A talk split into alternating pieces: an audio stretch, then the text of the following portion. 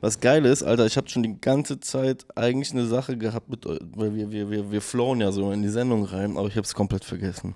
Muss ich nächste Woche Ja, ich machen. denke, es liegt auf der Hand, Männer, warum, wie wir hier reinflowen Story. und wie wir damit Oh. starten. Ja, Oder? ja klar. Junge. Herzlichen Glückwunsch.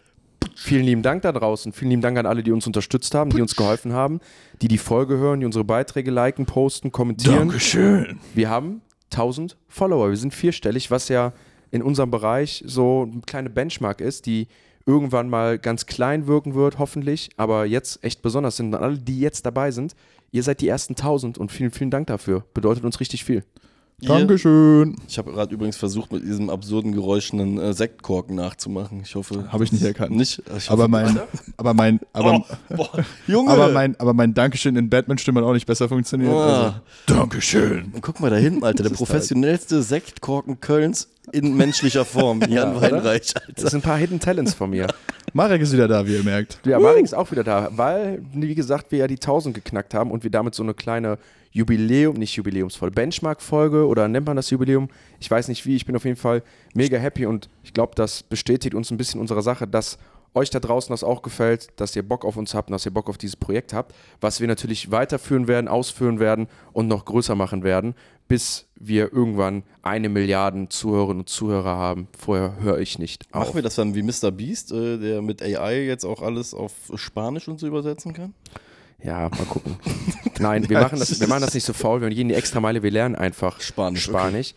Wir wollen Hola. aber jetzt euch gar nicht mit hier dem abkulten, denn, wie ich ja schon gesagt habe, unser Ziel ist nicht die 1000 zu haben, wir wollen die nächsten 1000, die nächsten, nächsten. Dafür müssen wir hier weiter Gas geben und euch weiter abholen. Sympathisch. Und deswegen legen wir direkt los mit der Folge vom Football Wohnzimmer, die Preview-Folge zu Woche 9 von Focus. Fokus. Focus Football. 1000 Follower. Boah, den Raum wollte ich jetzt lassen. Dankeschön. Bitte. Bevor wir mit, den, mit, mit der Preview anfangen, und es steht ja ein echt besonderes Wochenende, nicht nur spielerisch vor uns, sondern auch mit dem Deutschland-Game, ähm, haben wir viele Leute oder viele Moves noch gehabt, die wir Dienstag nicht besprechen konnten.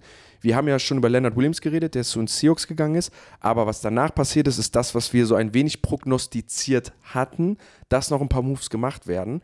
Was dann aber passiert ist, hat mich dann teilweise überrascht. Einiges hatten wir gecallt. Ich gehe einmal durch bei den Trades, über die wir gleich im Detail reden. Äh, Chase Young ist zu den San Francisco 49ers getradet worden. Das hatten wir schon besprochen, dass das sehr, sehr wahrscheinlich passieren wird. Ähm, Montez Sweat ist getradet worden zu den Chicago Bears, die jetzt schon wieder im zweiten Jahr hintereinander ihren Second-Round-Pick abgegeben haben, kurz vor der Trade-Deadline. Wir erinnern uns, davor das Jahr gab es den Second-Round-Pick für die Pittsburgh Steelers, für Chase Claypool. Dieses Jahr kriegen die Commanders was, also die haben richtig Draft-Kapital ähm, jetzt dazu gewonnen. Bevor wir aber über die Trades reden, war für mich der überraschendste und mit Abstand aggressivste Move dieses Jahr. McDaniels wurde gefeuert bei den Raiders, die ohne Headcoach da stehen. Der Mann hat keine anderthalb Seasons ausgehalten. Wie bewertet ihr diesen Move? Was sagt ihr dazu? Hat es euch überrascht? Ist der Zeitpunkt krass? Ist der erste Headcoach dieses Jahr, der seinen Job abgeben muss? Also ich habe äh, am Montag, da habe ich euch ja noch schön zugespammt die ganze Nacht, äh, mir die Misere dann gegen äh, Detroit angeguckt. Und ich habe zwischenzeitlich ja geschrieben, ich glaube, Devonta Adams bringt irgendeinen jetzt gleich um. Ähm, und ich glaube, äh, wie heißt er, äh, Davis, Mark Davis, der Owner der Raiders, äh, hat das Ganze genauso beob- beobachtet wie ich und hat sich gedacht, ey, das, äh, können wir, das können wir jetzt hier nicht durchreiten, irgendwie bis Woche 18. Ich glaube, ähm, mit dem, vor allem auch Skillset, was sie gerade offensiv haben und dem Output, der da ähm, schlussendlich bei rausgekommen ist, ähm, es ist in meinen Augen eigentlich der gesündeste Move, den du jetzt gerade machen kannst und auch da nicht irgendwie bis zum Black Monday in den, äh, in den Januar reinzuwarten, sondern jetzt schon einfach nochmal einen Culture Change einzuleiten und den Patriots Way äh, wohl für alle Zeiten zu begraben. ist, ist ja, das, das erstmal, ne? Ich glaube, es ist der, einer der letzten oder der letzte Assistant Coach von Bill Belichick, der einen Job bekommen hat. Und so wie die Patriots gerade spielen, sieht das ja nicht so aus, als ob da viele Leute aus dem Coaches Tree einen neuen Job bekommen. Aber es ist schon krass. Wir hatten, wer hatte das in die Gruppe reingeschickt von uns? Wie viele Jahre hat er denn noch Vertrag, der Josh McDaniels? Vier hat er noch Der hat noch vier Jahre. Die, und die Raiders zahlen auch immer noch äh, John Gruden an Coaching-Gehältern. Also Der hat einen Zehnjahresvertrag, ne? ich weiß nicht, wie lange der war, aber da sind auf jeden Fall ein paar Millionchen, die da im Jahr rausfliegen für Coaches, die nicht mehr da sind. Erinnert mich an Schalke 04. Aber lustiger, ne? lustiger Stat, er war länger Headcoach bei den Broncos damals, da war er 694 Tage. Und äh, bei den Raiders war er jetzt nur 639 Tage. Hm. Und ist das der Headcoach, der schon der am, immer am schnellsten gefeuert wurde, wenn wir mal den Cold-Stint einberechnen mit einem Tag, Also, was ich wo er dann, sich ja wieder zurückgezogen hat, erinnert ihr euch was dran? ich Ah, dann ja. Gold? Ah, ja, ja, ja, Wo er zugesagt hat und wieder gegangen ist? das ist auf jeden Fall eine Storyline und ich meine, eine Sache, an die ich mich oder die jetzt bei mir bei ihm sehr festhing, ist, der wird ziemlich viel von seinen Ex-Spielern getrashed. Ne? Also du hörst wenig Spieler, die sich hinter ihn stellen als so Players Coach, als Typ, der sympathisch ist. Und ich finde, oder ich glaube, solche Sachen bestätigen mir dann sowas für mich persönlich von meiner außen, äußeren Brille und auf das, was ich gucken kann, wenn deine Franchise so läuft, wie sie gerade läuft. Und so ultra beschissen, bei denen läuft es ja nicht. Also, die haben ja viele Superstars, die haben ja auch schon Spiele gewonnen dieses Jahr. Aber wenn dein Ownership sich dazu entscheidet, nicht die Spieler jetzt zu verkaufen, um dir dann das Potenzial zu geben, in den kommenden Jahren besser zu sein, sondern die ziehen bei dir die Reißleine, um aber dann die Spieler zu halten, zeigt für mich irgendwie so ein bisschen, dass man da schon, glaube ich, drauf vertraut oder drauf sagt, ey, McDaniels ist nicht der geilste Dude hier auch im Building. Der Move liegt doch jetzt aber auch auf der Hand nächstes Jahr, oder? Wir sehen den doch nächstes Jahr direkt wieder bei den, bei den Patriots. Warum? Also ich würde, wenn ich Mike, wenn ich äh, Josh McDaniels wäre, würde ich jetzt erstmal faire Pause machen. Ja, Geh gut, wenn es um Geld geht, aber wenn es um Coaching geht, Ja, Football-Coaching. ich verstehe das aber nicht. Das habe ich bei Cliff Kingsbury auch schon nicht verstanden. Der ist irgendwo QB-Coach, glaube ich, ne? Ja. Und dadurch wird ja die Abfindung quasi sofort aufgehoben, sobald du irgendwo eine neue Vollzeitstelle Ja, annimmst, glaube ich. Ich Nee, glaube, bei nee, Cliff nee. Kingsbury ist die, haben da rumgetrickst. Die haben ihm nicht, ähm, es ist, glaube ich, hoffe wenn du es eine. für ihn, weil sonst wäre es selten dämlich. Ja, ich glaube, das, das haben die ja auch äh, letztes Jahr, ähm, haben die Patriots das doch bei Joe Judge und äh, bei, bei Patricia, glaube ich, gemacht, dass die denen keine Koordinatoren-Jobs als Titel gegeben haben, sondern die waren irgendwas Analyst of was weiß ich was. Offensive so. Analyst oder Offensive Genau, und äh, dementsprechend war das quasi nicht in dieser Klausel drin, dass sich das aus der Abfindung halt rausgehauen hat. Und dasselbe ist, glaube ich, bei Cliff Kingsbury im College genauso der Fall. Der ist irgendwo, der ist, der ist kein OC oder so, der ist nämlich einfach als Experte, Analyst oder sonst irgendwas gelistet. Deswegen ähm, ist das so dieses kleine Hintertürchen. Naja, am Ende des Tages, die Ära Josh McDaniels ist vorbei. Auch die Ära Josh McDaniels vielleicht als Head Coach ist vorbei. Einmal kurz, wer übernimmt. Der Quarterback-Coach Bo Hedigree wird jetzt Offensive Coordinator. Ähm, Defensive Coordinator wurde auch übrigens gefeuert bei den äh, Raiders. Das war Mick Lombardi. Nachnamen nachzufolgen mag das wahrscheinlich ein Abkömmling. das war der Offensive Coordinator, meinst du? OC, Entschuldigung, Mick Lombardi war der Offense Coordinator. Rausgeschmissen scheint ja dann ein Abkömmling äh, des, der Lombardi-Familie zu sein. Natürlich Vince Lombardi, der Headcoach der Packers. Und was mich gefreut hat und was mir so ein bisschen Nostalgie gegeben hat, neuer Headcoach, Interims-Headcoach wird Antonio Pierce, der vorher Linebackers-Coach war. Und Antonio Pierce war während meiner Zeit, als ich Giants-Fan geworden bin, der Inside-Linebacker, der Leader der Defense. Und finde ich immer schön zu sehen, wenn solche Leute ihre Karriere als Trainer machen und irgendwie ihren Weg gehen. Und anscheinend in diesem Raum, wo es jetzt sehr schwierig ist, eher gesagt wird, du bist der Leader, du bist der Typ, der das hier anführen soll. Ich bin mal gespannt, wie das jetzt läuft. Das kann ein Team natürlich immer wieder besser machen. Werden wir ein Auge drauf haben und dann auch in der Review der Folge evaluieren. Es ist aber noch mehr passiert. Ein Team, was geshoppt hat und in den Sommer- oder Herbst-Schlussverkauf gegangen Jimmy ist. G ist übrigens auch noch gebencht worden. Nur Okay. im, im der ganzen Misere noch mit dazu. Dankeschön dafür. Ähm, ein Team, was in den Sommer-Schlussverkauf, Herbst-Schlussverkauf gegangen ist, sind die Commanders. Valentin und ich hatten es ja letzte Woche besprochen, was für Spieler sollen gehen äh, oder könnten da gehen. Da hat Valentin gesagt, einer der beiden Defensive Ends steht auf jeden Fall auf dem Zettel, Montez Sweat oder Chase Young. Am Ende hat es beide erwischt. Wir fangen erstmal an mit Montez Sweat. Der ist nämlich für einen Second-Round-Pick zu den Chicago Bears gewandert. Was sagen wir zu dem Pick? Ist das ein fairer Trade? Wir haben ja schon mal darüber geredet. Davor, Leonard Williams wurde getradet für einen Second und einen Fifth-Round-Pick äh, zu den Seahawks, was ja echt hoch war. Wir sind davon ausgegangen, dass die nächsten Trades ähnlich hoch werden. Montez Sweat mit dem Pick der Bears, das wird so 35, 36, 37 werden, finde ich ähnlich wie Leonard Williams. Valentin, findest du es ein fairer Preis? Boah, ist schwierig. Äh, ich frage mich bei der ganzen Sache nur, ob den Bears bewusst war, dass der vermeintlich bessere Spieler für billiger zu haben war. das ist, äh, obwohl da gab es auch viele Fragezeichen, so ist er wirklich ein Lockerroom-Guy wegen seiner Verletzung und alles drum und dran. Verstehe ich schon, warum es am Ende nur ein Drittrunden-Pick geworden ist. Aber zumindest mal das Gedankenexperiment durchzuführen als Bears. So, du hast eigentlich den, den Pass-Rusher mit mehr Upside in Chase Young für einen billigeren Draft-Pick. Äh, würde mich einfach mal interessieren, ob die das gewusst haben und sich trotzdem für Sweat interessiert haben oder ob die Commanders da ein bisschen gehardballt haben und quasi probiert haben, einfach beide loszuwerden und dann so ein bisschen gedribbelt haben. So ein bisschen, dass äh, Montez Sweat oder dass die 49ers kein Interesse an Montez Sweat hatten und dann am Ende man sich dann dazu entschieden hat, äh, Montez Sweat nach Chicago zu verschiffen und Chase Young zu den 49ers. Und Ja, man nicht also- gesagt hat, wir gucken, was wir für Chase Young am besten bekommen, sondern wir wollen beide wegbekommen, wie kriegen wir das am besten unter? Ja, Montez Sweat ist halt über seine Karriere der konstantere, bessere Passrusher gewesen, Und ist ohne. Verletzungen. So. Ich verstehe das schon, dass er da in dem Preis teurer war. Äh, aber ja, was sollst du sagen? Ja, ja, das, das ist in meinen Augen so. der, der springende Punkt. Ich glaube, ähm, bei Chase Young müssen wir immer auch ein bisschen aufpassen, was die NFL mit sich bringt, wenn du natürlich ein Top, Top, Top gepickter Typ bist, der in der Top 10, der, der ist sogar Nummer 2 Pick gewesen, oder nicht? Oder? Chase Young? Weil, Chase weil- Young müsste an der 2 oder 3 gegangen sein. Ne, eben, also ich glaube, da ist ja auch immer so ein bisschen dieses Label, was bei dir halt irgendwie, was dann irgendwie auch an dir dran klebt, ne, wo du auch natürlich auch an der Produktivität nachher gemessen bist. Aber wenn wir uns auf die reinen Zahlen äh, schauen, Ch äh, Chase Young hat, glaube ich, 22 Spiele in den letzten drei Jahren verpasst, ähm, was einfach halt einfach auch ein Fakt ist, in der NFL zählt es auch halt, wie viel du auf dem Platz stehst und dass sie dann auf Montez Sweat gegangen ist, wundert mich nicht, äh, haben aktuell eine Pressure Rate von 14,4, sind damit, äh, glaube ich, letzter äh, in der Liga, holen sich jetzt einen Typen, bei dem sie ja auch im Endeffekt ein Vorverkaufsrecht äh, sich jetzt geholt haben mit diesem Hab Second ich- Rounder. Ne? Habe ich direkt ein, Set, ein Stat zu. Montez Sweat hat bisher 6,5 Sacks und die, die ganze Bears Defensive Line auch. ja, also, also in meinen Augen Ey, halt, aber ich schwöre es dir, ne? Also, das ist der letzte Move, den ich dem Matt Eberflus noch gebe.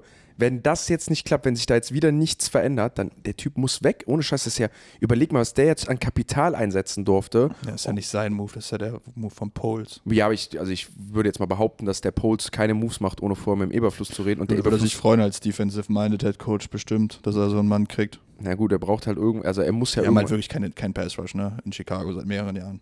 Also. Ja, aber der, ich, wie gesagt, also ich, ich bin, wie gesagt, kein Fan von ihm. Dass sie sich jetzt verstärkt haben, macht Sinn. Ich finde es halt aber wieder krass. Also, das ist schon richtig aggressiv, wie die die letzten Jahre gehandelt haben. Spricht übrigens für mich, lass uns mal drauf schauen. Die haben jetzt gerade die Nummer 2 und die Nummer 3. Je nachdem, wer sich da hochtraden lassen will, kannst du dir nur einen First-Round-Pick zurückholen und einen Second-Rounder. Also, im Endeffekt, weißt du, in ihrem Kopf können sie sagen, ey, wir haben jetzt zwar einen Second-Rounder weggegeben, den kriegen wir aber irgendwo wieder und äh, verstärken unser Team trotzdem weiter im Draft. Also sie haben jetzt nicht irgendwie voll viel Draftkapital in der, also sie haben schon Draftkapital weggegeben, aber nur in der absoluten Zahl, ich glaube in der objektiven Zahl, was sie noch bekommen werden für ihre Draftpicks, ist das gar nicht so viel. Weil ich glaube, einen Second Rounder, einen frühen kriegen sie sowieso noch, oder? Das ist halt so eine Mixrechnung garantiert mit dabei. Ich glaube, Versteht ihr, was ich meine damit? Ja, ja, ne? safe, safe. Ne? Dadurch, dass sie diesen Prime-Spot ja auch im, im kommenden Draft einfach haben, äh, mit den ganzen Picks, bin ich komplett bei dir. Ich hatte so ein bisschen das Gefühl am Anfang, äh, dass das Netz die Bears so dafür zerrissen hat. Ich persönlich finde den Move jetzt gar nicht so schlimm und äh, so tragisch, weil es, es, es adressiert eine ganz klare Schwachstelle im Team. Du gibst äh, einen hohen Second Rounder, aber für einen Spieler, bei dem du ja, wo wir auch schon wieder bei dieser ganzen äh, Geschichte mit Eye-Test sind, wo du aber weißt, hey, der hat schon in dieser Liga äh, produziert, hast ein Vorverkaufsrecht und das ist ja die logische Konsequenz übrigens aus dem Trade ja bei Sweat. Der nächste Step wird sein, dass er auch einen Langzeitdeal bei den Bears bekommen wird. Also ich glaube nicht, dass das nur so eine Halbjahresgeschichte auf, äh, ne, wie man immer so schön sagt, irgendwie, dass, sie- dass sie sich ihn quasi geliehen haben, Das- bevor der in die Free Agency geht. Der wird einen Deal bekommen. es ist ja bei beiden Spielern einfach das Angenehme, dass beide Spieler einfach komplett ihre Verträge noch offen haben und ihre, also komplett neue Verträge bekommen können, nicht irgendwie mit viel Money dazukommen. Genauso wie Chase Young, der ist ein, also Montez Sweat hat seine 50-Option bekommen, hat jetzt sein Rookie-Jahr komplett ausgespielt und kriegt jetzt einen neuen Vertrag. Chase Young hat die nicht bekommen, was da er schon prognostiziert hat, die wollen ihn loswerden. Für den gab es nun einen Third-Round-Pick, auch da wieder.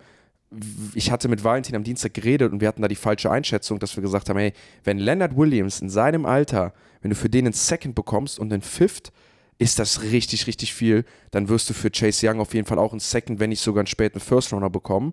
Und siehe da, anscheinend haben wir den Wert von Chase Young echt niedrig einges- eingewertet. Marek, du konntest dich dazu nicht äußern. Erklär uns doch mal, oder wie kannst du es erklären, dass der Wert von Chase Young dann doch so niedrig ist am Ende? Verletzung, ganz ehrlich. Also einfach Verletzung plus dieses, äh, dieses, was wir schon mehrfach raus, was Valentin auch gerade angesprochen hat. Man munkelt, dass er nicht der teamfähigste scheinbar ist und auch intern so ein bisschen äh, für Trouble gesorgt hat, weshalb die Commanders ja auch anscheinend irgendwo ein Interesse hatten, für ihn noch was zu bekommen, weil sie halt wussten, ne, dass der Hype irgendwo da ist. Ähm, bei ihm sehe ich es zum Beispiel anders. Ne? Der wird ein halbes Jahr jetzt, glaube ich, bei den 49ers spielen und dann gucken, ob er den Vertrag bei denen bekommt und ob er produziert. Bei Sweat bin ich mir zum Beispiel sicher, dass er ihn auf jeden Fall noch diese Saison bekommen wird, den Vertrag. Ähm, Safe. Sehe ich übrigens Ne? auch so, weil das ist dann auch ein Grund, warum du, glaube ich, ungern zu den 49ers gehen willst als Topstar, weil die, ich glaube, die wollen dich am Ende halt, halt nicht bezahlen oder die haben halt nicht die Kohle dafür.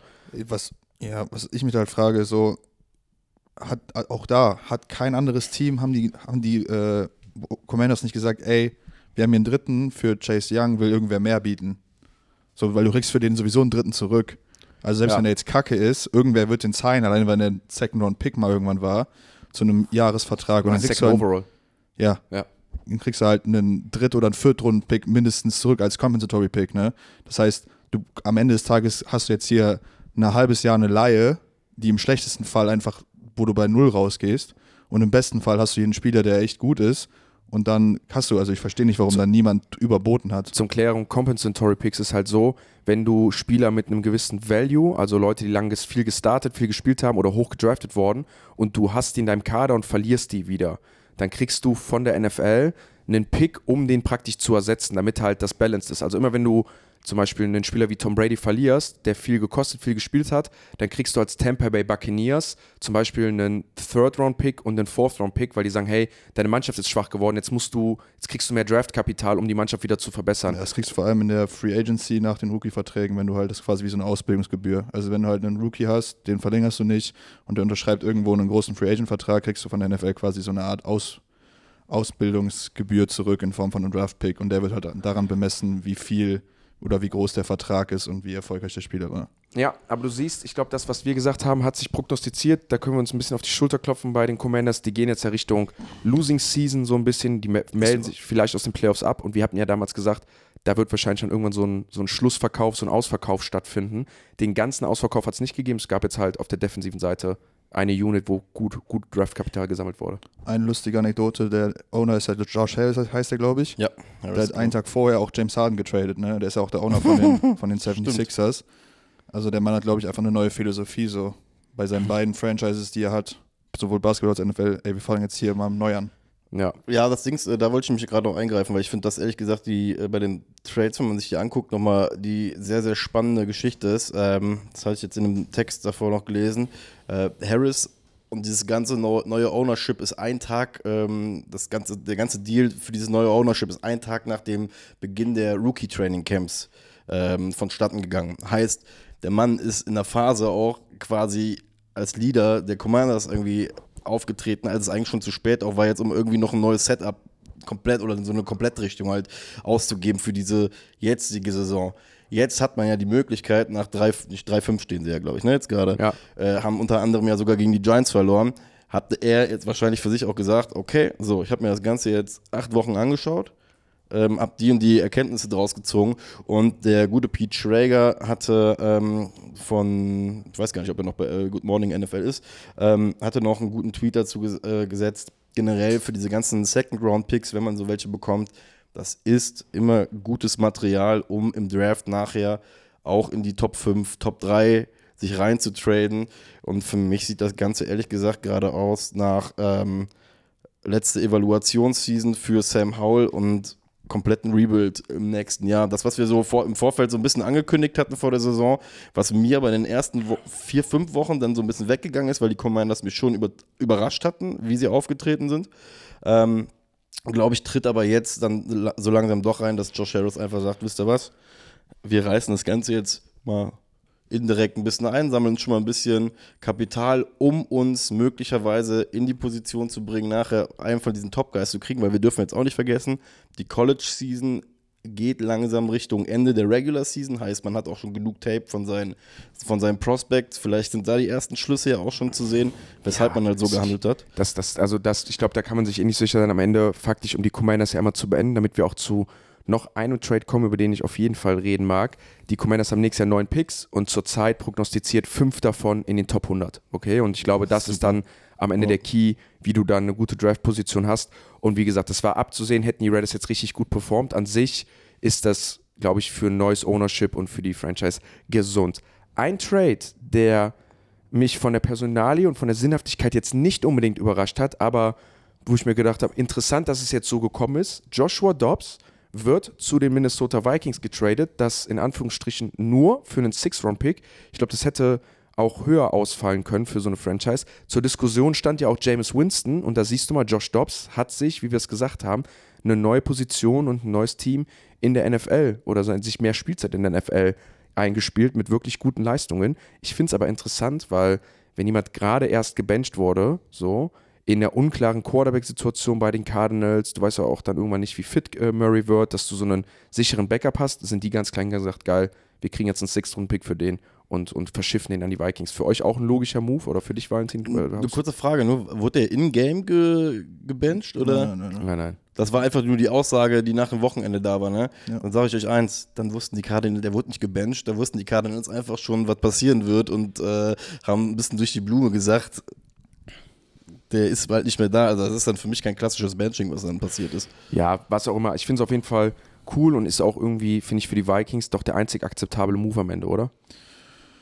Kommt drauf an, wie du es siehst. Ich verstehe es aus Managementseite ehrlich gesagt nicht. Also du hast einen, äh, du hast einen Rookie, den du dir geholt hast, der jetzt endlich mal das Ziel oder du hast en endlich mal einen Ausweg gehabt auf unschöne Weise, dass du einfach mal schlecht bist und vielleicht äh, mal einen höheren Draftpick hast und gucken kannst, okay, wie, wie drehen wir das ganze Ding mal um? Und jetzt holst du dir das ja quasi wieder einen Weg zur Mittelmäßigkeit. Also du hast wieder Absolut. einen Quarterback, der wahrscheinlich Der below, Vikingsweg, Alter. ja, der wieder below average ist, du gibst sogar was dafür auf. Und ähm, der wird dir halt auch noch hinten raus, wenn Justin Jefferson wieder spielen sollte, mit der Offense und dem Coaching, das die da haben, wird er die halt auch zwei, drei Spiele bestimmt gewinnen, vor allem mit dem Schedule, was wir besprochen haben. Jo. Und da verstehe ich nicht, warum du das machst aus Vikings Sicht. Also rein aus Management-Sicht so. Und vielleicht willst du die Spieler happy halten, so vielleicht willst du auch, dass ein Justin Jefferson noch zurückkommt, weil, du, äh, weil der sich vielleicht auch denkt, okay, wenn wir jetzt hier mit dem Rookie spielen, habe ich auch keinen Bock, jetzt hier von Verletzung zurückzukommen. Weiß ich aber auch nicht, wie viel Leverage er da hat, ehrlich gesagt. Aber ähm, rein aus Management-Sicht verstehe ich es ehrlich gesagt nicht aus Vikings Sicht, weil das macht keinen Sinn für mich. Ja, also ich glaube wieder diesen, das ist glaube ich wieder wir, wo wir sagen, hey, du gehst jetzt in die Mittelmäßigkeit, damit gehst du ganz klar, also du könntest jetzt wahrscheinlich einen Draftspot wirst, schlecht, wird schlechter, weil du mit Josh Dobbs auch wieder Spiele gewinnen wirst. Und am Ende bist du mittelmäßig, aber ich glaube nochmal in so einem in so einer inneren NFL-Kultur willst du gewinnen, du willst keine Losing Championship sein, du hast hart gearbeitet und willst, glaube ich, deinem Team auch das geben, wo ja viele Prospects, viele Projects mit drin sind und sagen, ey, guck mal, ich sorge dafür, dass hier weiter competitive sind. Für mich ist es halt generell ein interessanter Weg jetzt für die Vikings, weil mit Josh Dobbs haben sie ja jetzt wieder einen Quarterback im Raum, wo ich jetzt sagen würde, der hat acht Spiele gezeigt oder sieben Spiele gezeigt, dass er NFL spielen kann, wo du dann auch für nächstes Jahr vielleicht deinen Quarterback dann schon wieder findest, so, ne? Oder zumindest sagst, ich habe wen, der für mich eine Saison nochmal spielen kann, hinter dem ich dann einen Rookie setze, der dann irgendwann übernimmt vielleicht. Weil, wie gesagt, ob Kirk Cousins nochmal zurückkommt, wissen wir alle nicht. Macht für mich vom spielerischen Sinn, also wenn du sagst, ich möchte nochmal angreifen, ich möchte mitperformen, macht Judge Dobbs Sinn. Wenn du natürlich sagst, ey, für die Zukunft, wer wird mein Franchise-Quarterback, glaube ich, dann, dann eher, eher schwierig. Ja, ich bin ein bisschen irritiert vom, vom Vikings Tradeway, muss ich ehrlich gesagt sagen, weil sie haben ja auch unter anderem nachher noch Ezra Cleveland äh, nach, nach Jacksonville äh, verschifft. Das war low-key für mich der beste Move. Ist- dass aber du- von ihnen oder von Jaguars? Von den Jaguars. Ja, dass ja. du einen Starting Guard die holst in der achten Woche für einen Sechstrunden-Pick. Auch da wieder hat niemand anderes sonst Guard-Probleme, ist niemand anderes bereit, dafür einen Sechstrunden-Pick zu bezahlen, verstehe ich nicht. Für den bestgeratedsten Guard der, der Vikings. Ja, also- Weil die Vikings haben ja so im Endeffekt sich den Pick, den sie für Dobbs aufgegeben haben, wieder reingeholt ins Haus. Ich verste- da war ich so ein bisschen Das hätten die aber auch nicht gemacht, wenn Kirk Cousins noch spielt. Also Nee, das nee. musst du aber Kirk Cousins mal verkaufen, dass der, der Mann, der sowieso schon am meisten auf den Sack kriegt, dass die ihm jetzt noch einen Guard wegnehmen. Also das haben sie jetzt nur gemacht, weil Kirk Cousins auch down gegangen ist und sich denken, okay, wer auch immer da jetzt Quarterback spielt, muss er damit leben. Wir holen jetzt hier noch den Sechs-Runden-Pick wieder rein, den wir gerade für den Quarterback ausgegeben haben. Und deswegen, und das ist übrigens auch der Grund, weshalb ich glaube, das ist einfach ein Marketing, ein Marketing-Move, um die Saison halbwegs funny zu halten, weil sie wissen, der Spielplan ist viel zu soft, als dass wir überhaupt in irgendeine Range kommen, um einen guten Pick zu bekommen, weil gucken wir, die letzten- nächsten fünf Spiele sind, sind wir ehrlich gesagt, sehr, sehr weich. Dann hast du einen Justin Jefferson im Kader, der sehr, sehr extrovertiert ist und auch sehr, sehr gerne mal sein Maul aufmacht, wenn er unzufrieden ist. Und deswegen glaube ich einfach, dass sie ihm einfach nur einen Baller dahin werfen, hinstellen wollten, der ein bisschen den Ball werfen kann. Jetzt am Ende auch nochmal Jackson äh, mit Cleveland äh, ver verstärken sich Jackson und Jaguars. Ist interessant, weil Starting Offensive Lineman gibt eigentlich sonst nie einer ab, außer eine Franchise ist richtig down, kann die Leute nachher nicht mehr bezahlen. Das stimmt bei ihm zumindest zu. Also der ist ja dann jetzt auch im Contract Year in seiner vierten Saison. Ja. ähm, ist ja kein First-Round-Pick, das heißt, es gibt keine 50-Option, ist dann das Einzige, wo ich sage, immer noch ein guter Move. Und vor allem sind das ja die Moves, die du als Buyer machen willst und auch als Seller. Du verkaufst Spieler, die dieses Jahr dir vielleicht helfen, dich besser machen, aber du willst sie nächstes Jahr nicht bezahlen. Das heißt, um nochmal was von dir zu bekommen, musst du die verkaufen. Andersrum für die Jaguars, die sagen, ey, wir werden immer besser, wir greifen um an, wir brauchen gute Spieler, die wir bezahlen können. Das ist ja auch mal ein wichtiger Satz. Du musst ja auch gute Spieler haben, die du dann bezahlen kannst. Ja. Und auf der Free Agency overpayst du meistens. Und so haben sie halt jetzt die Chance, der Erstbidder zu sein, der First Bidder, sich den anzugucken und einmal besser zu werden. Ähm, es gab dann einmal nur für die Vollständigkeit noch mehrere Moves äh, auf dem Free Agency Market, neben äh, Josh Dobbs, äh, neben Cleveland, ähm, neben Chase Young. Und zwar Donovan People Jones, ein Receiver der Cleveland Browns, wurde getradet zu den äh, Detroit Lions, die sich jetzt auch nochmal verstärken mit einem jungen Receiver. Und Cornerback und Defenseback Rachel, Race, Rasul, Rasul Douglas. Rasul, Rasul Douglas, mein Freund. Rasul Douglas und ein Wie kannst du Fünf-Round-Pick. das denn so verkackt aussprechen und dann einfach viel besser machen? Das war echt. Äh, das ist ein Magier. Die ersten zwei Versuche waren ein bisschen traurig, aber das hast du alles weggemacht gerade mit deinem gerollten Ja, R. weil ich Douglas und hatte so Douglas im Kopf und ich so bleibst beim Englischen, dann kommt der Name Rasul und dann Douglas. hatte ich kurz, Douglas. hatte ich kurz äh, Kurzschluss in der, in, in, auf der Festplatte. Der geht auf jeden Fall für einen Fifth-Round-Pick, also er und Fifth-Round-Pick gehen zu den, äh, gehen zu den äh, Buffalo Bills und die Green Bay Packers acquiren noch einen Third-Round-Pick. Also auch die haben jetzt, sag ich mal, sich nicht so aggressiv verhalten. Also es gab ja dann zum Beispiel auch Diskussionen Jair Alexander, der natürlich für viele Teams interessant wäre. Für den hättest du sicherlich einen First-Round-Pick oder einen Second-Round-Pick oder zwei Second-Rounds oder was auch immer bekommen. Dazu haben sie sich nicht entschieden. Also ihren besten Defense-Spieler behalten sie, geben dafür aber ihren anderen Starting-Cornerback ab. Die Buffalo Bills werden damit auf jeden Fall stärker. Und äh, gab es ein lustiges Video übrigens, deswegen, ich liebe Geil, mit Memory, Josh Allen. wo Josh Allen äh, Douglas vor einem Jahr trash nennt und sagt, you shit, you trash. Und äh, Jetzt sind sie äh, Teamkollegen, Und jetzt sind sie Teamkollegen. Das ist Darf- wie mit Eli Apple und Tyreek Hill. Genau, davon lebt die NFL. Männer, wir haben jetzt genug über Ich die möchte gerne noch eine, äh, eine Stat reinbringen für äh, Peoples Jones, die mir wichtig ist. Ähm, nur 18 Targets dieses Jahr bekommen bei den äh, Browns, obwohl er 83 Prozent der Offensive Snaps auf dem Feld stand. Deswegen erhoffe ich Oha. mir bei dem, ehrlich gesagt, bei den Lions, ich kann mir das richtig gut vorstellen, dass das für Jared Goff nochmal ein netter Buddy wird. Ich habe eher, eher Sorge, dass das so der Move ist, um zu sagen, ey, Jameson Williams, du bist es nicht, weil Donovan Peoples-Jones ist das Deep Ja. Threat gewesen in der Cleveland Offense und ist halt ein Deep Threat. So, der wird wahrscheinlich die Rolle von ihm spielen, was ein bisschen schade Jahre, ist. 24 Jahre alt ist. Kann ich mir sehr gut vorstellen. Donovan People Jones übrigens ein Michigan Right Receiver, also kennt auch so die große Stage und Detroit ist dann so ein bisschen auch zu Hause für ihn. Stimmt. Mag dann solche Storylines immer ein bisschen.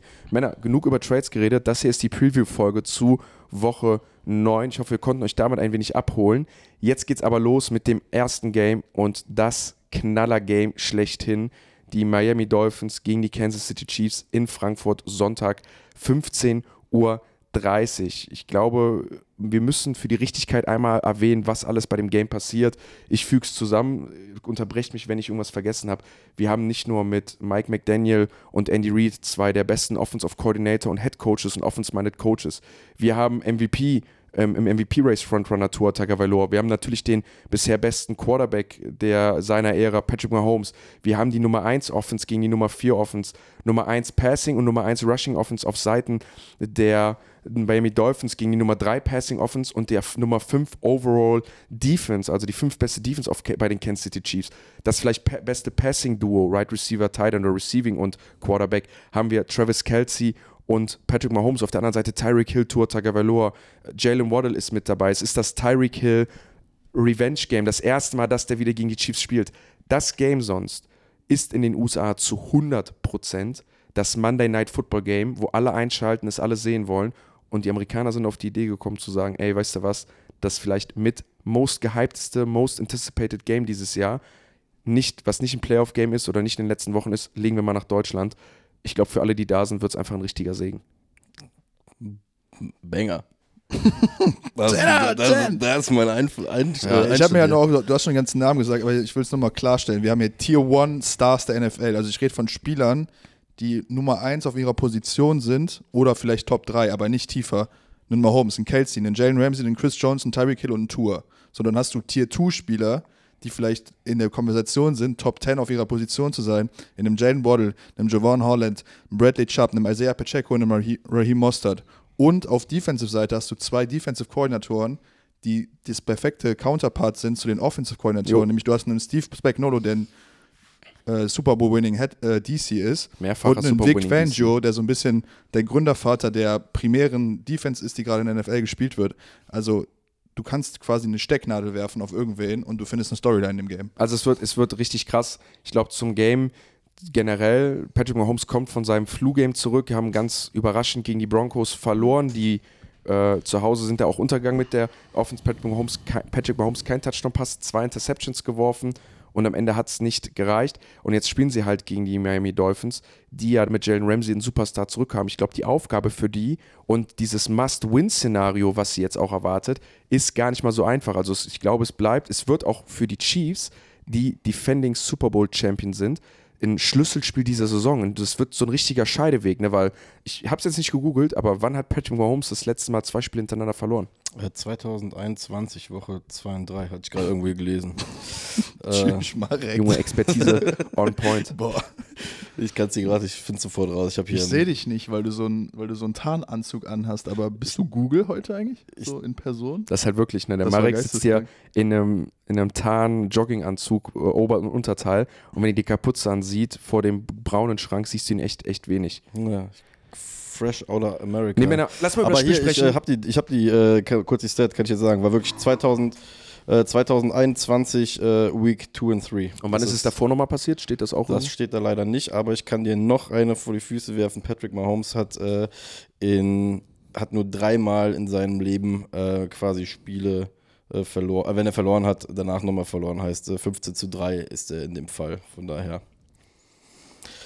Hier mal die Zahlen rausgeschossen aus Scheide. Scheideweg für dieses Jahr und für beide Teams, glaube ich, einfach genau der, der Gradmesser, den sie gerade brauchen. Der Gewinner müsste oder könnte, hat die besten Chancen, auf Nummer 1 Seed zu gehen, richtig? Wer ist noch mit dabei? Die Ravens, die sind, äh, haben auch einen 5-2-Rekord, die können natürlich damit chasen, aber es ist dann auch am Ende zumindest ein Game, wo ich sage, zwei Playoff-Teilnehmer, die sich diesen Number One Seed sichern wollen und am Ende auch sichern müssen. Vielleicht ist das das Game, was nachher entscheidet, ob Patrick Mahomes das erste Mal in seinem Leben auswärts in den Playoffs antreten muss. Ja, Mann, und das ist das eine AFC Championship Game, was wir diese Woche haben. Das andere mögliche AFC Championship Game diese Woche ist ja Bills Bengals, ne? Also wir haben diese Woche zwei AFC Matchups von zwei jeweils Top-Contendern und die fanden alle in der Woche 9 statt und eins davon zwei Stunden von uns weg. Das Ich ist freu geil. mich. Das, das Ding ist halt, wir, wir haben ja eine Gruppe zusammen mit auch anderen Leuten aus der Medienbranche, sag ich mal, und da hatten wir noch diskutiert und da habe ich damals gesagt, das wird das beste Game oder mit das beste Game dieses Jahr. Und dann meinte Marek, ah, ich glaube Bills und Bengals und es ist halt so krass, dass dasselbe beste Game sonst noch am selben Tag stattfindet, weil so wie auch die Bengals, zu denen wir gleich kommen, spielen, ähm, ich will das jetzt noch gar nicht vorziehen, äh, finde ich das halt krass, dass das so ein, es ist ein crazy Wochenende. Es ist ein richtig krasses, spielentscheidendes Playoff-Wochenende für so viele Teams, äh, wo es hier wirklich um Seeds geht und nicht mehr um Playoff-Spots. So das ist so ein, so ein klassischer Fall, wo, wo die Vorband besser ist als der Hauptact. So. wir setzen uns da hin am, am, am Sonntag, so um 15, 16 Uhr, gucken uns das Spiel an. Dann müssen wir einmal kurz um die, durch die 7 Uhr Spiele durch und dann wird es wieder knackig hinten raus. Das ist 15 Stunden wird das wieder Hardcore. Ähm, Also das Game Green Bay Packers gegen LA Rams, das wird ein richtig geiles Spiel. Das, Giants gegen Raiders. das würde ich mir, also das würde ich mir auf RTL Plus auf jeden Fall anschauen. Ich habe gehört, das ist ein junger, dynamischer, gut aussehender Experte im Fernsehen. Das also, habe ich auch gehört. Hab Wie ich, heißt hab, nochmal? Ja, habe ich gelesen. Alexander doch dieser, das ist doch dieser Typ, der manchmal aussieht wie Dracula, oder? ähm, Das ist Jan Weinreich. Jan Weinreich ist bei RTL. Aber das können wir ja gleich nochmal anteasern. Ich Yes. Darf ich kurz, so bevor wir hier gleich zu den Picks kommen, Genau. äh, weil wir Tyreek Hill äh, gerade erwähnt haben, erstes Spiel zurück äh, gegen die, äh, beziehungsweise erstes Spiel gegen Kansas City. Ähm, da habe ich eine nice Stat rausgefunden. Er hat ja aktuell äh, 1014 Receiving Yards, damit NFL-Leader ähm, und ist damit nur drei Yards unter ähm, den vier besten Wide Receivern der Kansas City Chiefs aktuell. Zusammen. Und, ja, genau, richtig. Rashid Rice, Justin Watson, äh, Marquise Wallace-Scantling und Sky Moore haben lediglich drei Yards mehr als Tyreek Hill alleine dieses Jahr.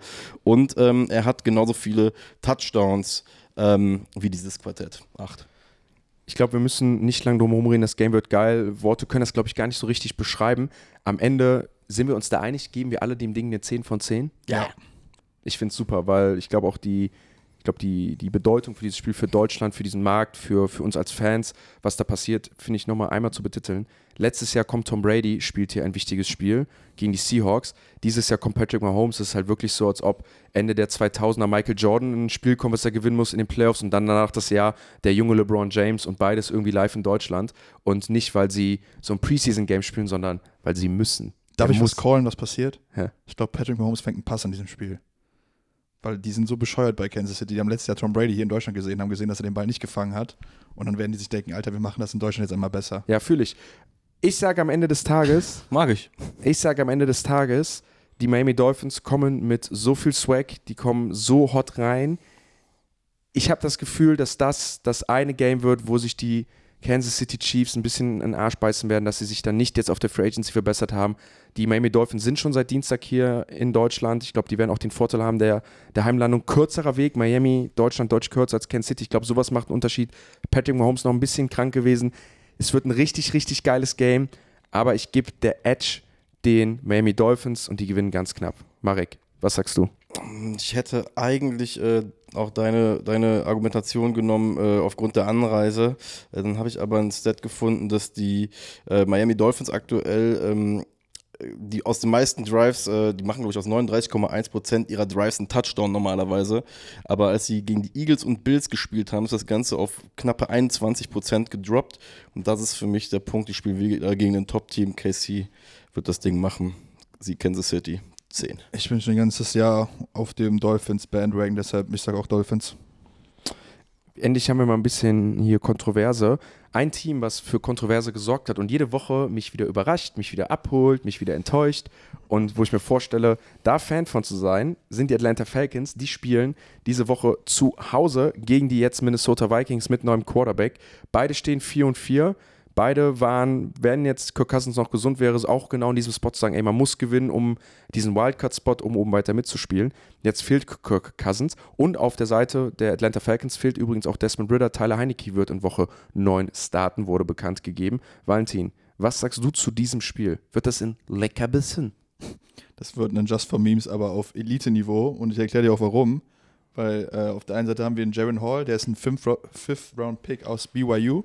Ist das, glaube ich, der Nachfolger von Zach Wilson, ne? Von BYU, kann das sein? Kann, Ähm, also ich würde jetzt mal sagen, kann sein, ich weiß jetzt nicht mehr, wie die Dynamik ist von den Startern, aber ähm, was ich halt aufgeschrieben habe, wir haben halt eine richtig blitz-happy Defense von, von Brian Flores von den Vikings. Und ich habe geschrieben, da war es noch nicht klar, entweder gegen den Fumble-König Desmond Ritter oder gegen den Maniac Tyler Heineke. Und das ist auf jeden Fall fun to watch, weil da wird auf jeden Fall Sachen passieren, die, äh, die glaube ich, Meme-Potenzial haben. Und ich, hab, ich sage es jedes Mal, weil es einfach jedes Mal lustig ist, es ist schon wieder Jesse Bates, der gegen einen Rookie-Quarterback spielt. Der Mann hat eine Serie. ey, es ist ohne Scheiß schon wieder Jesse das, Bates das dagegen. ist krank. Und letzte Woche sah Jesse Bates da nicht gut aus. Also die Falcons da gegen die Tennessee Titans zu verlieren. Bitteres Ding, vor allem so zu verlieren, ist ja, wo du sagst, hey, welche beiden Spieler bekommen denn den Ball viel? Was müssen wir stoppen? Derrick Henry hat gutes Spiel gehabt und die Andre Hopkins. Das möchtest du am Ende nicht. Bei den Minnesota Vikings ist jetzt natürlich das Ding, also wenn Kirk Cousins nicht spielt, dann stehen die halt da mit einem Rookie-Right Receiver, Jordan Addison, der gut performt, jetzt ein Rookie-Quarterback, aber so richtig Firepower ist da nicht, oder Marek? Nee. Wie viel uninteressanter werden die Minnesota Vikings jetzt dadurch? ich sag mal so, Kirk Cousins war ja gefühlt äh, 95% Entertainment mit äh, Justin Jefferson bei den Vikings. Äh, von daher, ja, schwierig. Wie gesagt, ich glaube, dass, wie wir es eben schon bei, dem, bei der, bei der Trade-Geschichte besprochen haben, die Vikings werden halt jetzt so ein, können mal lustig sein, eine Woche, können aber auch eine Woche richtig katastrophal werden. Von daher, Es, es ist bei den 19 Uhr Spielen so, würde man sagen, das zweitbeste mit der, mit der zweitmeisten Playoff-Implication. Ähm, am Ende des Tages finde ich es halt lustig, weil natürlich die Vikings jetzt rausfahren, aber es sind so die Atlanta Falcons so mit das am schlecht performendste Team, was irgendwie noch für die Playoffs und für einen Division-Win in Frage kommt.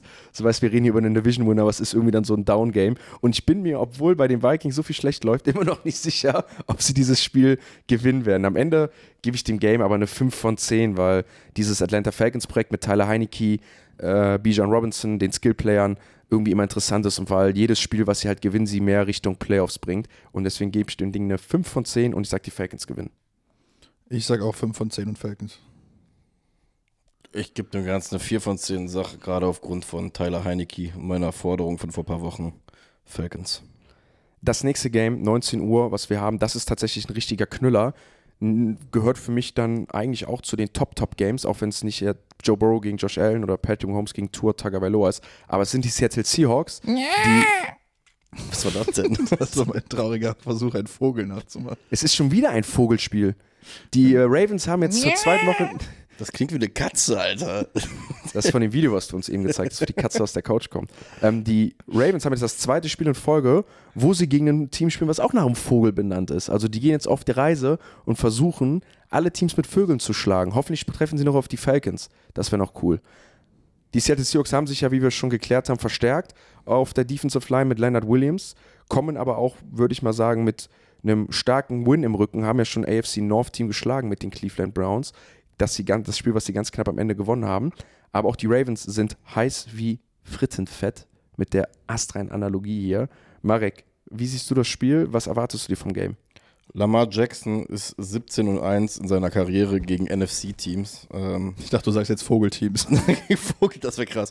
Dementsprechend äh, gehe ich ehrlich gesagt ein bisschen davon aus, dass der Trend ähm, weitergehen wird. Seattle ist, das Ding ist, ich tue es mir bei Seattle noch so ein bisschen schwer, die einzuordnen. Die spielen, spielen erfolgreichen, guten Football, aber ich habe irgendwie immer das Gefühl, das ist noch nicht auf dem Level, ähm, was ich mir halt dann von den Ravens erwarte. Also wenn ich die beide auf eine, weiß nicht, weiß, wenn ich die beiden Teams vor mich stelle, erwarte ich mir von den Ravens halt immer noch so ein bisschen diese 5% mehr, als dass ich das von den Seahawks aktuell tue, obwohl ich sie eigentlich vom, gerade wie sie auch offensiv im Kader aufgestellt sind, sehr, sehr, sehr, sehr sexy finde. Aber ähm, so meine erste Grundtendenz geht dann äh, doch erstmal Richtung äh, Ravens, auch vor allem Heimvorteil. Ne? Team von der Westküste kommt in den kalten Osten. Ähm, Gut, Seattle ist jetzt auch nicht die wärmste Stadt der Welt, aber ähm, ist eine lange Reise. Dementsprechend ist da gerade so mein Grundgefühl erstmal äh, Richtung äh, Baltimore. Aber wird ein geiles Spiel.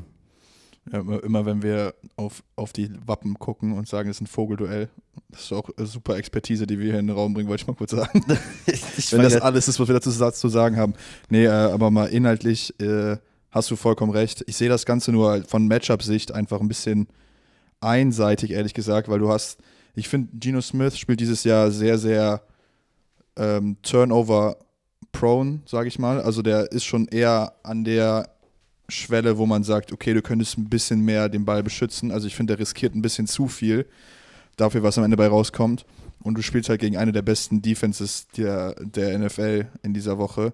Und ich glaube, dass das auf dieser Seite des Balles entschieden wird, weil ich glaube, dass die Ravens Offense den Ball ganz gut bewegen kann gegen die Seahawks Defense, wobei auch hier ne, OBJ gegen Witherspoon und Ta Tariq Woolen, glaube ich, ein Matchup ist, was sehr, sehr fun to watch wird. Aber ja. auf der anderen Seite äh, glaube ich, dass Geno Smith, glaube ich, ein bisschen zu kämpfen haben wird gegen diese Defense von den Ravens. Ist das unsere neue Nummer 8 übrigens? Die Nummer 7 ist Fun to Watch, äh, 3 ist Fun to, äh, 7 ist Fun to Watch und 8 ist sehr, sehr Fun to Watch. und dann so ein lachender Valentin daneben. Ich finde übrigens, das ist halt mein Ding zu den Ravens. Ich warte genau auf das Spiel hier, auf so ein Game, wo die Seahawks, die ja ganz klar gezeigt haben, wir sind ein Super Bowl-Team, wir wollen contenden, nach Baltimore kommt und die Baltimore Ravens das jetzt souverän gewinnen mit vielleicht einer starken Defense-Leistung, wo sie Geno Smith so aussehen lassen, wo Geno Smith ja sich irgendwie bewegt als Quarterback, ne? dass er halt dann irgendwie so ein 200-Yard-Game hat mit irgendwie einem Touchdown, zwei Interceptions oder so, weil er halt Fehler macht und dass die Offense von Baltimore, die muss jetzt nicht übermäßig viel scoren, aber halt solide, vielseitig den Ball bewegt mit Lamar Jackson, der dann vielleicht nochmal scrambled, die Big Plays am Ende dann auch, auch, auch machen kann. Ähm, ich mag einmal nur kurz, weil ich das immer irgendwie auch belohnen möchte, wenn es um, um, um unsere Community geht, ähm, über einen unserer Follower sprechen, der die Quarterbacks eingerankt hat. Wir hatten ja die Diskussion bei uns im Reel, wo ist Geno Smith, wo rankt er sich ein, wer ist vor, wer ist hinter ihm. Und da hatte ich Dak Prescott äh, gesagt, Dak Prescott sich leicht hinter ihm. Und einer unserer Follower hat sich gemeldet, den Namen super schwierig vorzulesen, das ist Actually Juju for Real. äh, ganz cooler Name. Und er hat wirklich, Grüße. hat sich wirklich die Zeit genommen, hat so, gesagt, Grüße.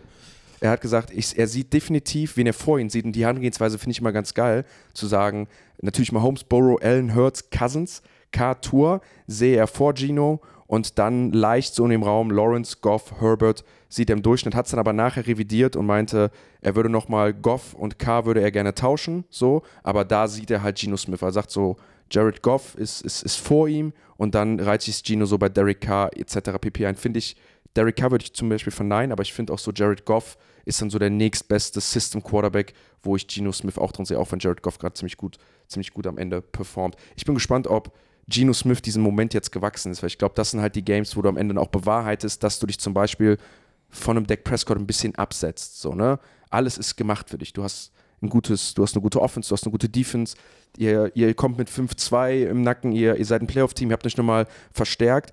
Und das ist jetzt das Game, wo die dich einmal brauchen, wo du sagst, ey, du musst nicht immer Top 10 spielen, aber hier wäre es schon, schon ganz angebracht. Das würde uns helfen. Es ist ein breite Brustspiel für die Seahawks, muss man ganz ehrlich sagen. Guck mal, du gehst hin am Dienstag, bist Bayer und sagst ganz klipp und klipp, weil was, was, was hast du mit dem Leonard Williams Trade, hast du ausgesagt? Hast einfach den 49ers ja in erster Linie gesagt, so, ihr habt jetzt dreimal verloren hintereinander, wir sind jetzt gerade an eins wir wissen genau, was unsere Schwachstelle ist, beziehungsweise wo wir uns auf jeden Fall nochmal ein bisschen Veteranenhilfe äh, holen können. Und ich glaube, lass die Seahawks mal dort gewinnen, was ich jetzt zwar in erster Linie nicht glaube, aber dann fliegen die, glaub mir mal, dann fliegt das Flugzeug aber ein paar hundert Kilo schwerer zurück nach Seattle. Absolut. Ne, deswegen, äh, Abs ähm, absolut, absolut. Ich freue mich aufs Game. Das sind wieder so Games, die ich, wo ich einfach sage, boah, geil, dass die um 19 Uhr laufen, wobei ich kann es natürlich nicht sehen, weil ich dabei selber kommentiere. Ich werde mich aber freuen, das in der nachher mir anzugucken. Ich kann mich noch nicht entscheiden. Ich möchte jetzt erstmal wissen, was ihr callt. Marek, du bist der allererste, du darfst ran. Wer gewinnt dieses Spiel? ich sag, äh, Baltimore Ravens werden das gewinnen und ist für mich äh, ehrlich gesagt eine 8, 9, fast schon. Valentin? Ich gehe auch mit den Ravens, weil ich glaube, dass sie, wie gesagt, dieses Matchup, was ich gerade dargelegt habe, gewinnen werden. Aber 7 von 10. Nur eine 7 von 10? Ja. Was fehlt dir für höher? Ich glaube, das ist relativ, dadurch, dass die eine Seite so einseitig ist, also weil ich glaube, dass Gino viele Turnover haben wird und die Defense von den Ravens dominieren wird, glaube ich, dass das nicht so ein Kopf an Kopf rennen wird am Ende des Tages. Okay, finde ich eine gute Argumentation, kann ich so akzeptieren. Ich gebe trotzdem selber Danke, nach. Jan. Das ist schön. Ja. Ich Kann mag ich, sagen, jetzt kann ich ja gehen. Jetzt habe ich mir mal deinen Stempel geholt. Ich mag nur sagen, Perfekt, dass das für cool. mich diesen Podcast ausmacht, dass wir nicht nur Freunde sind, die alle irgendwie versuchen, Expertise reinzubringen, sondern dass wir ja schon auch gut miteinander diskutieren und dann auch mal auf den Punkt kommen und sagen, hey, der andere hat recht, sehe ich so, auch wenn ich es anders gesehen habe. Ich sage trotzdem, es ist für mich eine 8 von 10, weil es für mich so ein Signature-Game der Saison ist. Es ist ein NFC gegen AFC-Team, beides Playoff-Mannschaften und am Ende des Tages gehe ich aber auch mit den Ravens, weil ich glaube, dass die gerade hot sind und das einzige Team für mich in der Liga sind, was 9 und 0 stehen könnte, äh, was 8 und 0 stehen könnte zurzeit und eigentlich 8 und 0 stehen sollte, wenn nicht so grottig viel schief gegangen wäre. Das nächste Game, von dem wir sprechen, das kann das nicht von sich behaupten. Weder die Arizona Cardinals noch die Cleveland Browns hätten für mich verdient, ungeschlagen dazustehen. Die Arizona Cardinals sind 1 und 7 und fahren zu den Cleveland Browns, die 4 und 3 stehen. Und für mich ist das so ein Ding, wo ich gesagt habe, wenn ich jetzt Rookie Quarterback oder wenn ich jetzt neuer Starting Quarterback der Arizona Cardinals wäre, ich weiß noch nicht, ob sich geklärt hat, ob Murray vielleicht spielen könnte. Egal was es ist, bei, einer von beiden macht seinen ersten Start dieses Jahr. Ich würde es ungern machen. Ich weiß nicht, ob ich den Job machen würde. Ich weiß nicht, ob ich mich da jetzt nach Cleveland stellen würde Guter Punkt. und dann sagen würde, ich mache das jetzt. Du meinst, wenn du dein Leben lang auf eine Chance gewartet hast, in der NFL zu starten und dann kommt Cleveland, sagst du, ne? Ich würde sagen, ich würde sagen, warum jetzt? Ich würde sagen, also wenn jetzt Clayton Toon jetzt starten wird, ne, ist übrigens bestätigt, Clayton Toon wird starten, weil Kyler Murray nicht activated ist, würde ich sagen, geil, aber warum nicht letzte Woche? Also Ravens auch nicht geil, ist auch die Nummer 3 Defense, aber das ist halt wirklich so, keine Ahnung, ob du Bock hast, so erstes Game, kommst raus und hast dann erstmal Miles Garrett da stehen, der gerade spielt wie einer der besten Defense-Spieler der Liga. Ich, ich unterstreiche jetzt einfach nochmal das, was ich eben äh, zu dem Thema mit äh, Benchen und so von Josh Dobbs äh, behaupte. Ich glaube einfach, dass äh, denen das Thema äh, Joshua Dobbs und der Trade einfach in die Füße gefallen ist durch diese die Verletzung von Cousins und sie einfach so in diese Situation gekommen sind und das sonst vielleicht gar nicht entstanden wäre, weil, wie gesagt, Du sagst, die haben die Karten gespielt, die sie dann ausgeteilt bekommen haben. Ja, die haben, wollte ich gerade sagen, das, das, was das Schicksal ihnen gebracht hat, haben sie dann für sich äh, versucht, noch irgendwie auszuspielen. Ähm, dementsprechend, Ich, ich mag übrigens einmal sagen, die Cardinals, ne, neben den Bears haben die mit Abstand die beste Draft-Position zurzeit. Die haben ja nicht nur den, 12, den ersten Pick als Cardinals gerade und die haben es ja so ein bisschen selbst in der Hand, was jetzt passiert. Die haben ja auch noch den zwölften Pick der Texans. Ne? Also die werden wahrscheinlich zweimal Top 15 picken und können halt wirklich freie Hand hingehen und haben ja einen Quarterback, der bewiesen hat, dass er starten kann. Ja. Nochmal den Pick kann ich auf jeden Fall verstehen. Ich glaube aber, also diese Woche brauchen wir ja, wir haben jetzt ja viel positiv über die Cardinals geredet und wie die mithalten und wie die dann irgendwie doch immer entertaining spielen. Aber ich glaube, diese Woche brauchen wir das nicht machen, oder? Ich glaube, das wird Clayton Tune, ist, ich weiß, ist der Rookie? Ist Clayton Ja, Tune, ja. Clayton Tune Rookie in Ich- Cleveland? Aua. Ich glaube trotzdem, dass das ein Trap-Game für die Browns wird. Also ich glaube, dass PJ Walker hier gar nicht gut aussehen wird, vor allem gegen diese ähm, und jetzt, der hat dann noch ohne, ohne seinen Receiver, ne, ohne, ohne DPJ, also Donovan Peoples-Jones, die haben sie ja weggetradet. Also äh, auch wenn er jetzt nicht die Targets bekommen hat vielleicht, aber äh, ich kann mir vorstellen, dass er nicht gut aussieht in dem Game. Aber äh, ja, Die Browns haben 17 Mal bisher äh, den Ball, äh, ne, hier, Turnover. Haben 17 Turnover äh, produziert, sind damit Liga, League High in sieben Spielen. Da- Darin sehe ich halt auch das Problem. Ich glaube, das ist so ein Ding bei den Browns aktuell. Warte, die haben 17 Mal den Ball abgegeben. Ja, the Browns have already turned the ball over 70 times. Und wie oft haben sie einen Turnover äh, produziert? Also haben sie einen geholt? Das kann ich dir jetzt gerade leider don't nicht. say it, Jan. Don't say it. Weil das ist ja schon krass, wenn du so viele Turnover produzierst. Achso, ah. jetzt weiß ich auch, worauf, äh, worauf Ja, du hinaus nee, willst. Ah, ja, don't, ja. don't say it. Weil, naja, wir wissen ja inzwischen bei uns bei Focus Football, dass, ähm, naja, in Spielen, wo du mehr als zwei Turnover hast, also das Turnover-Margin verlierst, dann gewinnst du die Spiele nicht mehr. Das haben wir doch schon geklärt, oder? Wer hätte das gedacht? Bist Ja, du so gelangweilt wie ich gerade? ja.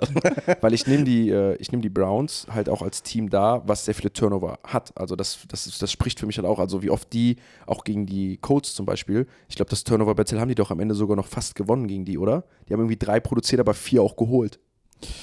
Ja, also ich glaube, das wird nicht so, nicht so ein schönes Spiel anzugucken. Vor allem, weil es hätte Kyler Murray gegen die Sean Watson sein können. Ne? Da hätten wir 2020 auch gesessen und gesagt, boah, was ein Leckerbissen. Ja. Das ist echt krass. Aber ne? jetzt kriegen wir Clayton Tune gegen PJ Walker. Ja, die, ich muss ganz ehrlich sagen, diese How ganze. the tables Also ich, have ich sag dir ehrlich, das einzige, der einzige Grund, dieses Spiel zu gucken, ist für mich Miles Garrett. Zu gucken, was macht er wieder. No. Und äh, ja, ein, ein, ein, ein Bild, was ich malen könnte für die Cardinals, dass sie wirklich den Upset hier schaffen, ist, dass Marquise Brown diese Secondary sehr gut kennt aus Ravens Zeiten noch. Ne? Hat er zweimal gegen gespielt. Mhm. Und äh, vielleicht kann er das irgendwie ausnutzen. Aber ansonsten wird es. Und die Browns Defense, muss man auch eins sagen, ne? Diese, dieser Hype der ersten vier, fünf Wochen ist, Ist auch, auch so langsam weg. Ne? Ja. Die haben irgendwie in den letzten Spielen, sehe ich jetzt auch gerade, 107 Punkte ähm, sich einschenken lassen, davon unter anderem 38 von Gardner Minshew, wobei 38 von Gardner Minshew, ich glaube, das ist in diesem NFL-Universum irgendwie doch immer möglich. ja, der, der Typ ist komisch, aber ich finde es find lustig, deswegen, äh, ja, aber trotzdem 107 Punkte gegen sich bekommen in den letzten vier heißt dieser Mythos der übertriebensten, die aus den ersten Wochen ist halt auch irgendwie langsam weg. Ähm, Trap Game, ja, aber ich traue es, sag ich, damit äh, gehe ich in meinen Tipp. Äh, boah, Also also trotzdem ich- schwer. Cleveland mache ich Cleveland Also ich sag zwei. drei von zehn, Clayton Tune, guten Morgen, äh, welcome to the NFL in Cleveland. Auch so ein Regenspiel oder so. Ja, ekelhaft im richtig- Norden oben, Kann richtig stimmt. abfacken. Und das ist so ein Game, da gehen die Cleveland Browns, Browns 5 und 3 und die Cardinals 1, äh, 1 und 8 und dann hoffe ich, dass wir nächste Woche Kyler Murray, da haben sie glaube ich eine Bye Week und dann können wir glaube ich Kyler Murray wieder begrüßen als Starting Quarterback. 3 von 10, just for memes. Cleveland Browns for the win. Ja, ich sag zwei von zehn und gehe auch mit den Browns. Ja, 2-10 Browns. Die LA Rams stehen gerade auf dem Draft-Spot bei 10, sind aber so ein interessantes Team, was ja immer noch in die Playoffs reinrutschen kann. Ne? Man muss ja sagen, zwei dieser Niederlagen waren gegen zum Beispiel die 49ers, als die 49ers heiß waren, und gegen die Philadelphia Eagles, ne, wo ich sage, das ist vom Schedule her echt nicht so einfach. Ich glaube, die Los Angeles Rams sind immer noch Playoff-relevant und haben jetzt ein Spiel vor der Brust, was sie gewinnen müssen gegen die Green Bay Packers, bei den Green Bay Packers, um sich da zu halten. Einfach wird es, glaube ich, am Ende trotzdem nicht, denn die LA Rams haben gerade einen Quarterback, der den Daumen verletzt hat an der Wurfwand, was echt nicht so nice ist. Ich glaube aber, Matthew Stafford ist ein harter Hund, der kriegt das schon hin. Ja, ich bin mal Gibt's da schon gespannt, wie. Äh, ich habe keine bekommen, ich habe eben extra nochmal geguckt. Ähm, aber das ist genau das Matchup, worauf es, glaube ich, ankommen wird in diesem Spiel. Die Rams Offense gegen die Packers Defense, weil die ist nämlich nicht so verkehrt. Ähm, aber andersrum wird es halt tough, ne? Also, wer sich mal Packers Tape angeguckt hat, der sieht die ganzen Probleme. Ich habe schon mal angedeutet, dass die Packers die Raiders sind, nur ein Jung. So, da macht immer irgendwer einen Fehler und deshalb funktioniert diese Offense nicht. Wenn es nicht der Quarterback ist, sind es die Receiver. Wenn es nicht die Receiver sind und der Quarterback, dann ist es die O-Line. Also, ähm, das ist immer sehr unschön. Und ich call einfach einen Lambo Field Puka Nakua lieb. Und äh, das ist das, was ich sehen will. Und dann haben wir Sean McVay gegen, gegen Matt LeFleur, die zwei Shanahan Coaches Tree, wie nennt man? Kinder? Kinder, Abkömmlinge. Abkömmlinge. Ich, für mich ist es natürlich ein sehr interessantes Game oder ich habe jetzt was tiefer reinschauen können dürfen, weil ich das ja kommentieren werde als Experte, was dann auch natürlich eine Riesenaufgabe irgendwie ist. Und am besten siehst du immer so Teams tendenziell an den Quarterbacks, wie die spielen, sind ja auch zwei sehr interessante, die ja auch an unterschiedlicheren Punkten in ihrer Karriere stehen, als es überhaupt geht. So Jordan Love, der sein erstes Jahr startet und sich beweisen muss gegen Matthew Stafford, der so am Ende seiner Karriere ist und jetzt einfach guckt, dass er irgendwie in diese Playoffs reinkommt, um nochmal einen Shot für einen, Play, äh, für, für einen Super Bowl zu haben. Und was echt interessant ist bei Jordan Love ist, dass Jordan Love, wenn er nicht geblitzt wird und dadurch dann auch unter Pressure kommt, einer der schlechtesten Quarterbacks der Liga ist. Also das Geheimnis bei ihm ist einfach zu sagen, hey, ich, ich rushe nur vier oder ich rushe drei und mach es schwierig für ihn zu lesen, mach es schwierig für ihn, den First Read zu hitten. Und wenn er diesen First Read nicht hitten kann, dann ist er meistens, meistens nicht so stark. Ist übrigens bei ihm auch, was, was auffällt, dadurch, dass das Running Game dieses Jahr bei den Packers nicht so da ist, ist das Play-Action-Passing-Game nicht so da, was Jordan Love hier in dem Fall, Fall auch nicht hilft. Andersrum, und das meine ich auch, können die Quarterbacks nicht unterschiedlicher sein. Bei Matthew Stafford under Pressure ist er jetzt auch nicht so stark dieses Jahr, aber wenn er halt nicht geblitzt wird, also wenn du ihn nicht während Blitzen unter Druck setzt, es, hat er einen Rate bei PFF von 84 ähm, und vor allem im Grade bei, äh, bei Pro Football Focus generell, wenn er keinen Druck hat, von 92. Also einer der besten Quarterbacks, der, wenn er nicht unter Druck gesetzt wird, einfach funktioniert. Ja, aber genau das, glaube ich, wird ein Problem, weil die zwei Edge Rusher, die die Packers haben, sind nicht verkehrt. Yes, das ist auch wahrscheinlich äh, für alle, die jetzt hören, wir haben ja jetzt so eine große Gemeinde, deswegen klaue ich den Content jetzt nicht, einer der Ways to win für die Rams oder für die Packers meiner Meinung nach. Wenn du mal guckst auf die Offensive Line der, äh, der, der, der Rams und du guckst dann auf die besten Spieler der Defense der Packers, dann siehst du da auf den Edges Smith und Gary. Gary auch mit einem neuen Vertrag. Hat mich sehr gefreut. Ein User bei Twitter der Packers-Fan ist, der hat mich gefragt, was, was sind so Spiele, auf die ich achten soll. Und er hatte dann mir diesen Beitrag gepostet von Gary und schrieb dazu, hey, Gary ist ein Spieler zum Beispiel, der nicht so viele Sex hat, aber super viel Pressures hat und das zeigt ja, dass der richtig gut ist, deswegen guter Move. Und dann hatte ich nur geschrieben, cool, dass die Community auch langsam auf Pro Football Focus zurückgreift. Der, ist, glaub, der hat, glaube ich, die highest äh, Pass Rush Win Rate im Moment bei bei Pro Football Focus als Edge Rusher. Ja, und spielt gegen Noteboom, der einer der schlechtesten Tackles dieses Jahr ja. ist. Ähm, es ist ein geiles Matchup, weil vor allem, wenn die Packers das gewinnen, genauso gut sind wie die Rams und ich glaube einfach gewisse Matchups da sind, auch wenn sie jetzt einen Cornerback weggetradet haben. Für die Rams ist das hier aber ein Must-Win, um sich relevant zu halten und ich finde, sie sind auch gut genug, auch auf defensiver Seite, um das zu machen. Für mich, ich gebe dem Game erstmal eine 7 von 10. Ich will euch nur direkt ankündigen, sieht schlecht aus für Stafford. Ja? Ich bin gerade dabei, Brad Ripien äh, scheint starten zu oder das ist jetzt hier nichts komplett offiziell offiziell, aber es geht wohl Richtung ähm, Out for Sunday, weil der Daumen doch mehr weh tut. Aber boah, da bin ich richtig gespannt drauf. Ich kann es mir, also wenn er irgendwie kann, kann ich mir vorstellen, dass Matthew Stafford einer ist, der spielt. Ich kann es nur hoffen. Das würde dem Game viel Qualität nehmen. Ich gehe jetzt erstmal davon aus, dass er spielt. Gebe dem Game deswegen eine 7 von 10, auch wenn es zwei Losing-Teams gerade sind. Aber mir gefallen die Matchups ziemlich in diesem Fall. Und ich glaube, beide Teams haben sehr viel zu beweisen, vor allem Jordan Love. Am Ende gehe ich aber mit den LA Rams. Ich gebe dem Ganzen eine 4 von 10 und gehe mit den Rams. Ich bin auch bei der 4 von 10. Boah, tut es mir so schwer gerade bei dem Pick, aber halt wirklich wegen der, wegen, wegen der Quarterback-Geschichte. Ähm, Rams. Egal, Rams. Rams, die werden in Führung gehen. Das ist das riesengroße Problem übrigens der Packers. Die werden äh, diese Saison in, der ersten, in den letzten vier Spielen sind sie übrigens äh, 56 zu 9 in die Halbzeit gegangen von den Scores her. Deswegen, ich gehe davon aus, dass Sean McVay ähm, klug genug sein wird und einfach die ersten zwei Viertel powert und die es gar nicht wieder zurückkommen lässt. Rams. Es ist auf jeden Fall der Way to win. Wir haben hier wieder zwei Teams aus der NFC, Entschuldigung, zwar ein AFC und ein NFC South Team. Äh, jeweils also ein AFC South und ein NFC South Team. Beide 3 und 4. Die Tampa Bay Buccaneers fahren zu den Houston Texans. Und die Houston Texans sind zu Hause noch ungeschlagen. Liege ich da falsch? Richtig? Habe ich das richtig im Kopf, my friends? Houston Texans ja. zu Hause? Komm, ich gucke sie schnell nach. CJ Stroud muss sich schon wieder, darf sich schon wieder beweisen, hat jetzt sein, seine beiden Tackles zurück, Laramie Tunzel ist wieder da, ähm, Fant ist da, kann sich weiter etablieren, hat aber letzte Woche das Duell gegen seinen besten Freund verloren. Hakt das? Glaubt ihr, das ist jetzt so ein bisschen der Downfall, weil Carolina Panthers äh, bisher ohne Sieg gewesen? Oder können die Houston Texans jetzt wieder angreifen und auch ein Team, was weiter im Playoff Race ist, schlagen? Boah, ist eine gute Frage, aber ich glaube nicht, dass es so nachhallen wird. Ähm, ich finde das Matchup einfach cool, weil es so ein bisschen Old School gegen New School, ne? du hast zwei Teams, die beide auf ihre Art irgendwie cool sind und Bock machen, aber aus den verschiedensten Gründen.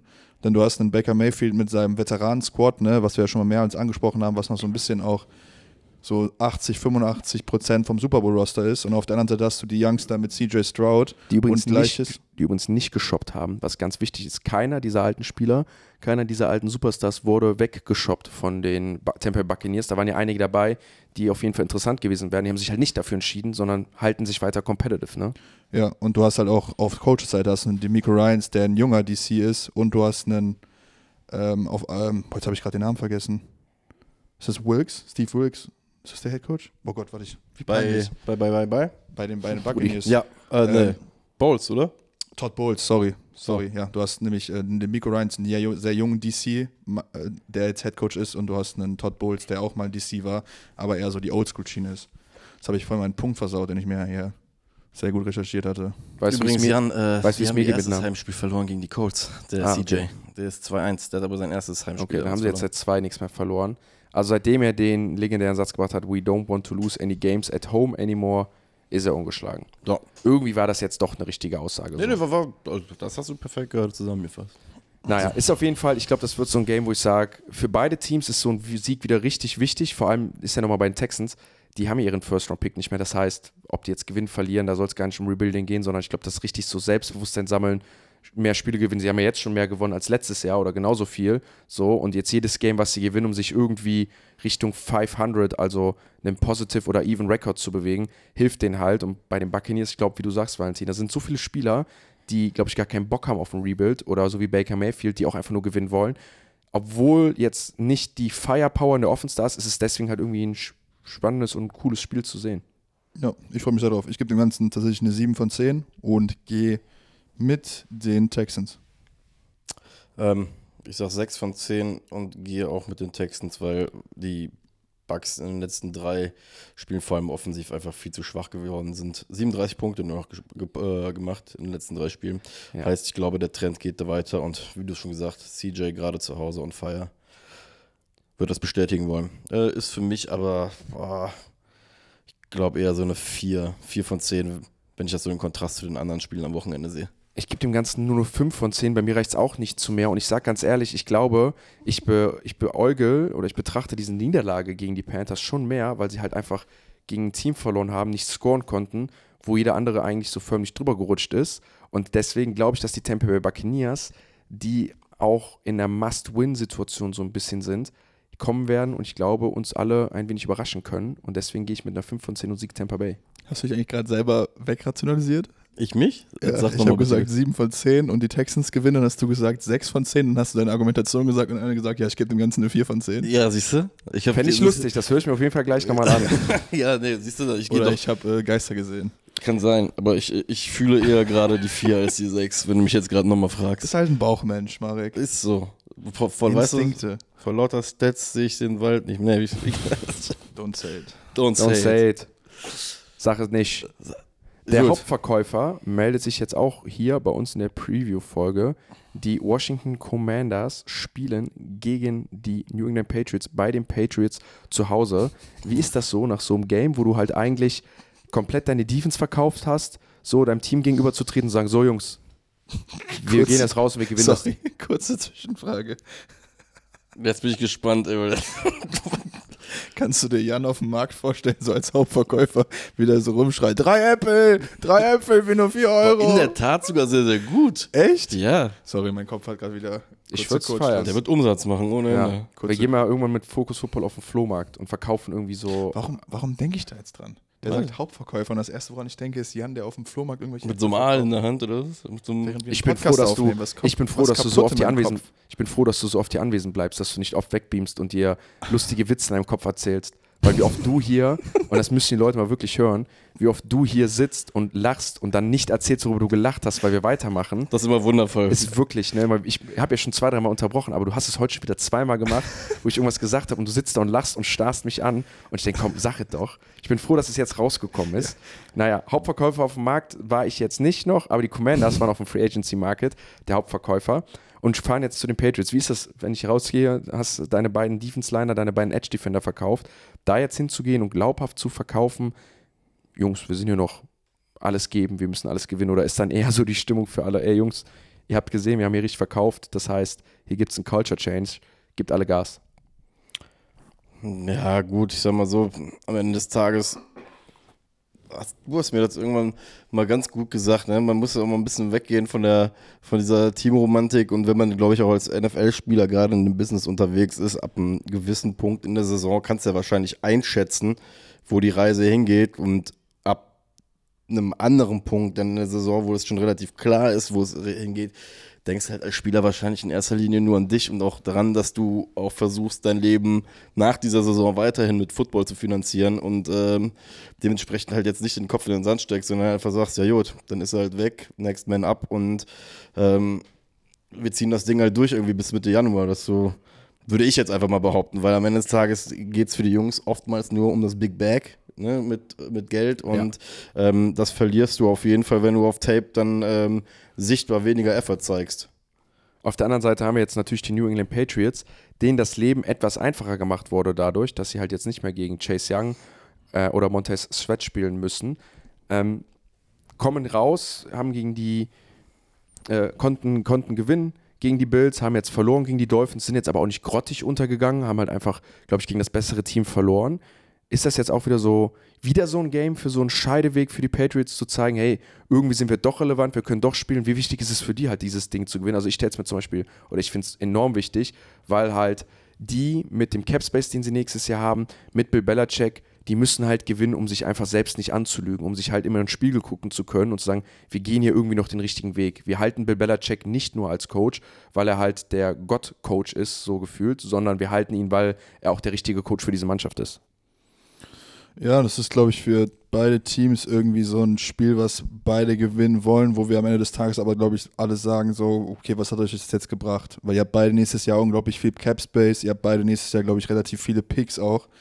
Ähm, das wird dieses Jahr eher nichts, aber äh, da wird trotzdem Feuer drin sein im Spiel, weil, wie gesagt, da werden alle um ihren Job spielen. Sowohl die Coaches auf beiden Seiten ähm, als auch die Spieler. Für mich ist das Ganze so, ich habe mir die Story dann rausgesucht, wenn es mal ein Spiel ist, wo du deinen Rookie-Cornerback mal testen kannst, Emmanuel Forbes, pack dir mal rein, weil die Receiver von den Patriots sind jetzt echt nicht so das, das ich wollte gerade das Grüne vom Ei sagen, das Gelbe vom Ei. Der Born ist auch, glaube ich, sogar jetzt verletzt, ne? Ja, wollte ich gerade sagen, ja. Born hat sich verletzt leider so, also da kommen jetzt auch langsam die Verletzungen in den NFL. Ähm, deshalb lass jetzt mal Emmanuel Forbes spielen, so das ist mal kein DK Metcalf, kein ähm, AJ Brown, der dich einfach mal hops nimmt, so sammle mal ein bisschen Selbstvertrauen hier und hoffe als Commanders, dass du immer noch was hast in deinem First-Round-Rookie-Cornerback. Und äh, ja, wenn wir von Cornerbacks reden, JC Jackson ist ja zurück bei den Patriots, ne? Hat bisher noch gar nicht funktioniert. Also ich bin mal gespannt, was Terry McLaurin mit dem macht am Wochenende.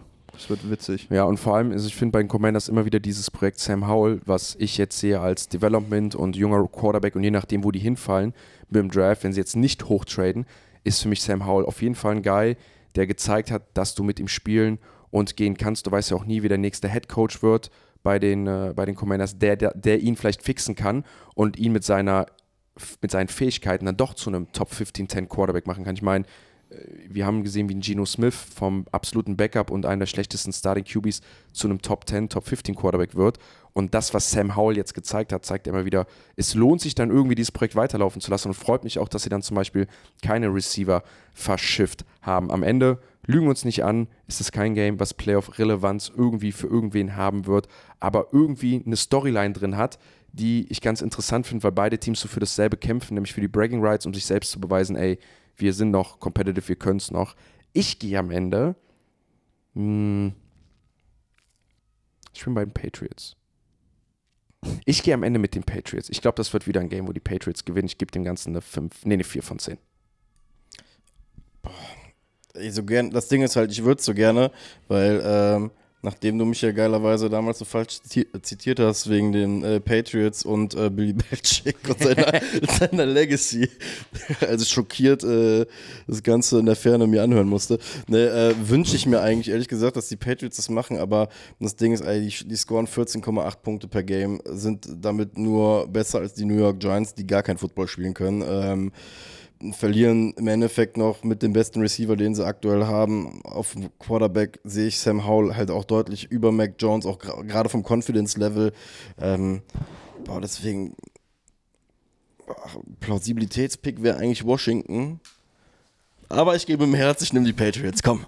Du bist so komisch manchmal, ehrlich. Ich nehme. Ja, ganz ehrlich, weil dieses Tippen, vor allem wie die letzten, die letzten zwei Wochen bei uns auch abgegangen ist, äh, wo wir statistisch kolossal reingeschissen haben, dann muss ich jetzt auch einfach mal den unkonventionellen Weg gehen und eigentlich das Team jetzt einfach mal picken, das eigentlich gar keine Argumente dafür hat, aber ich nehme es.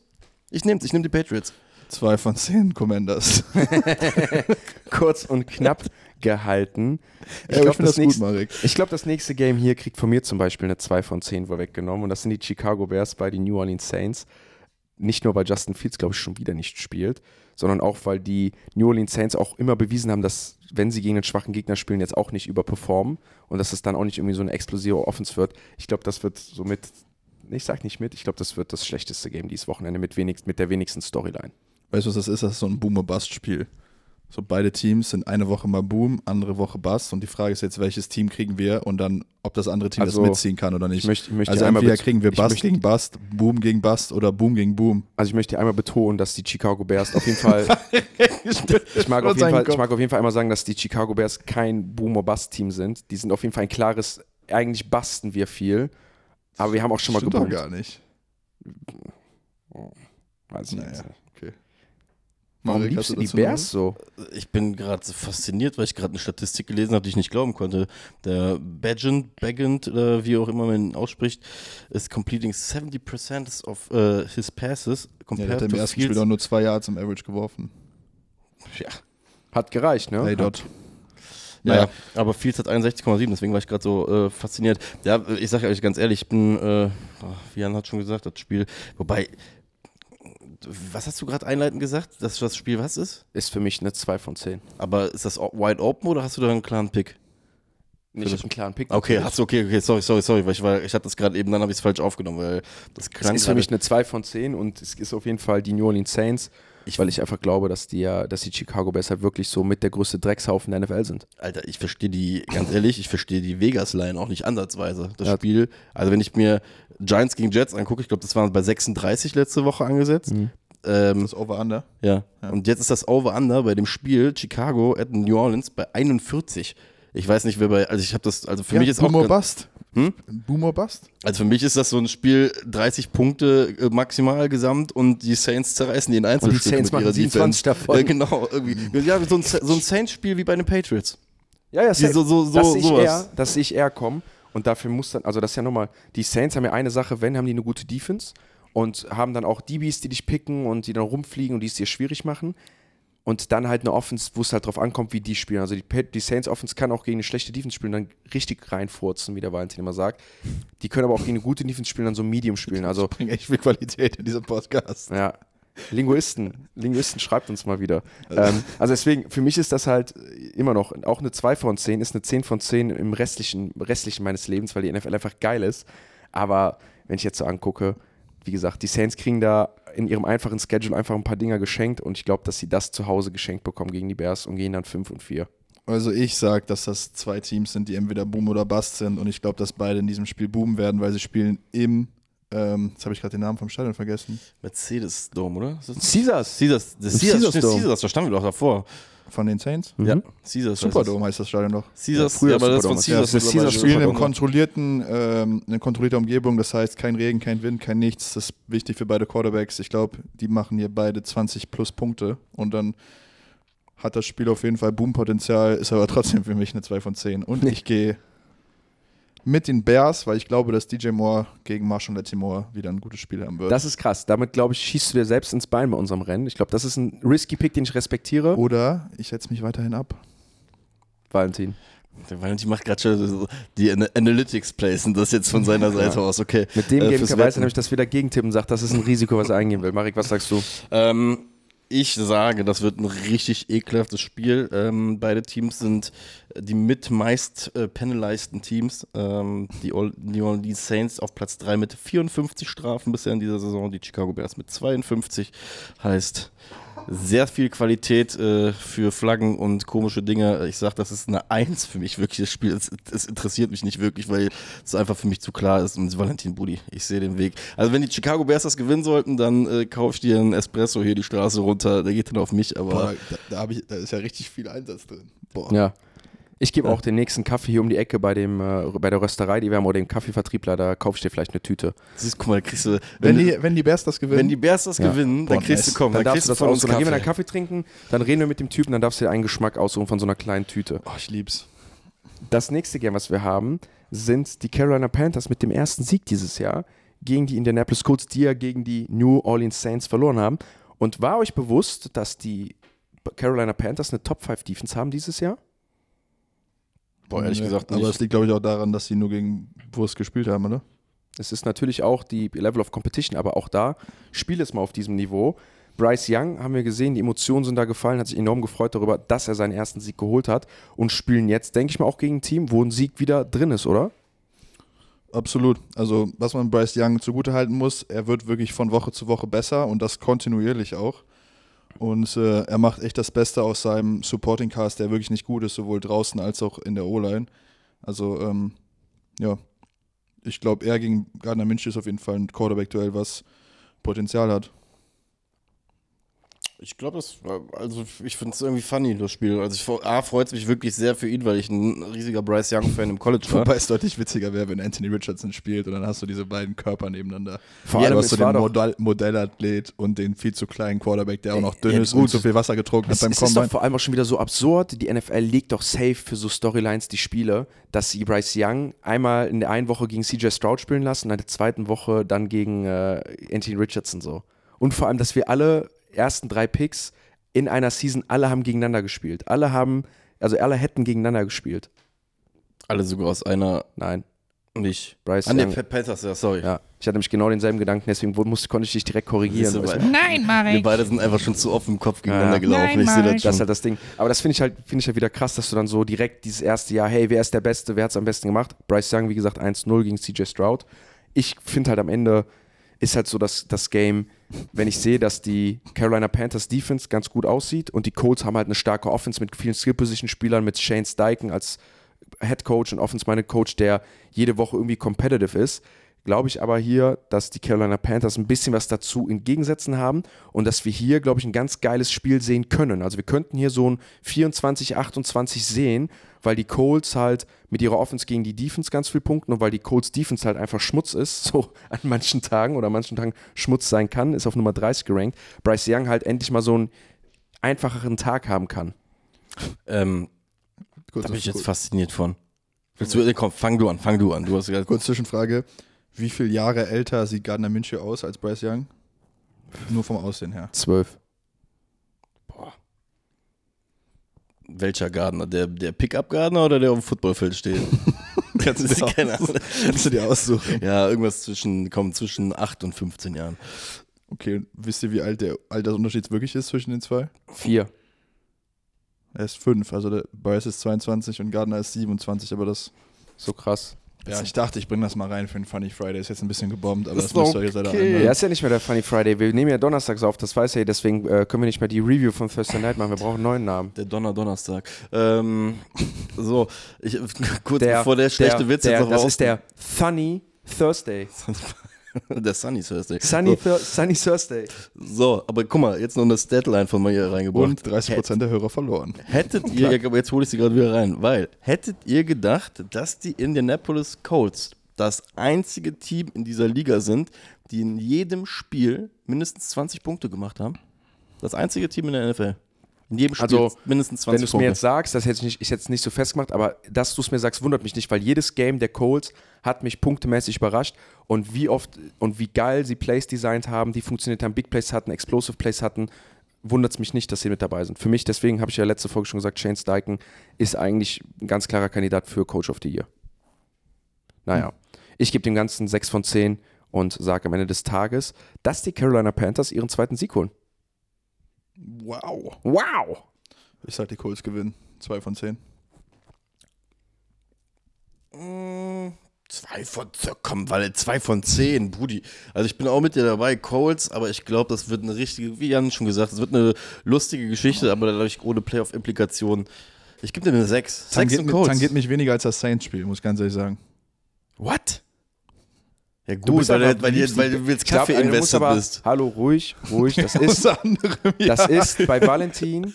Guck einfach drauf. Faustregel. Games mit guten Right Receivern, die stabiles Route Running Ja. haben, tangieren den Valentin. Und bei den Saints hast du halt Chris Olave und DJ Moore. Und das ist immer ein Grund für ihn, da höher zu gehen. Habe Ja. ich recht oder habe ich nicht ja, recht? das habe ich auch schon mehrmals Ja. so hier gesagt. Ich bin Dankeschön. immer biased gegen Receiver Cornerback Bist wie ein offenes Buch für mich. Oh Gott. Das nächste Game ist ein Game, was mir einfach schmerzt, einfach wegen der allgemeinen Situation. Die New York Giants 2 und 6 bei den Las Vegas Raiders 3 und 5. Die Raiders haben wir eben schon geklärt, radikale Lösungen gefunden für sich selber. Was aber dann, haben wir letztes Jahr zum Beispiel bei den Colts auch gesehen, Colts schmeißen alle ihre Coaches raus. Jeff Saturday, der ein der einen Losing Record hatte als Highschool-Coach, kommt und die gewinnen erstmal das erste Spiel. Ja, das war Und- das Einzige. Und ich glaube, bei den ganzen Superstars, bei den ganzen Superstars und so und Antonio Pierce, der so ein, so ein tougher Inside-Linebacker war während seiner Karriere, wird, glaube ich, wird, glaube ich, so ein Mentality-Game, so ein hartes, toughes Mentality-Game haben. Und ich glaube, da sind die Giants nicht ready für. Deswegen finde ich es auch ein bisschen interessant, sich das Spiel anzugucken. Daniel Jones kommt wahrscheinlich zurück oder kommt, kommt zurück und spielt gegen eine Raiders Defense oder gegen Raiders Team, was ziemlich motiviert sein wird. Boah, darf ich die Opening Line kurz rein? Bei mir auf der Seite steht ein geiler Satz. This game might set football back 50 years. Weil Äh, weil da die, die drei, zwei der drei schlechtesten Scoring Offenses gegeneinander spielen. Alter, Raiders mit 15,8 Average und Giants mit boah, Alter, 11,9, Junge. Ich schäme mich in Grund und Boden, Junge. Und ich habe eins von den Spielen sogar im Stadion gesehen. Ich, Oh ich würde mal, im Fußball finde ich es ja immer so, also ich könnte auch einfach selektive Wahrnehmung sein, einfach und das Phänomen davon, dass sobald du neuen, den Trainer oder den Cheftrainer auswechselst, dass das Spiel, dass das Team danach das Spiel gewinnt. Habt ihr das auch so, nimmt ihr das auch oft so wahr? Hör auf, der erste FC Köln ist Kurz davor. in einer schlechten Situation. Kurz davor. Ähm, ja, weiß ich nicht, ob das irgendwie statistisch nachweisbar ist. Ja, das Spiel ist Not gegen Elend, ne? Und ich sage euch ehrlich, für euch wäre es fast besser gewesen, wenn Jimmy G gestartet hätte, weil mit eurer Defense von Wink Martindale, mit den ganzen Blitzes, die der spielt, und Jimmy G, der immer noch unter Druck ein Passer-Rating von 16 hat, das wäre, glaube ich, für euch besser gewesen. Ey, am Ende ist aber, glaube ich, also außer Brian Hoyer, wenn Aiden O'Connor spielt, dann. Äh, Aiden Aiden O'Connor spielt. Ja, dann ist das also. Es wird ein Fun-to-Watch-Game. Ich sag's, es wird ein Fun-to-Watch. Es wird geil.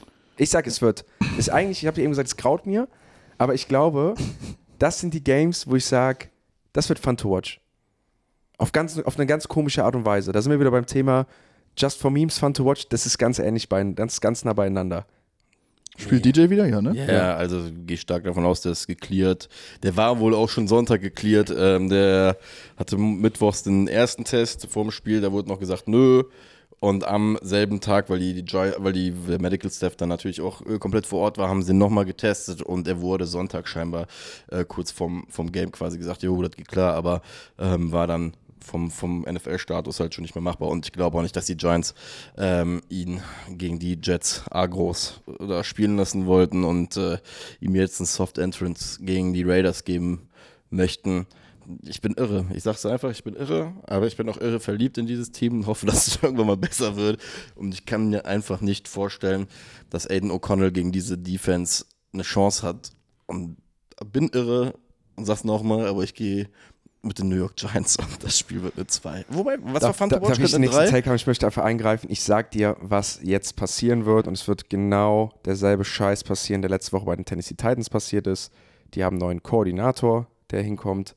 Die haben einen, die haben einen richtig geilen Quarterback, äh, einen richtig geilen Right Receiver, Number One Right Receiver, der gegen den jungen DB geht.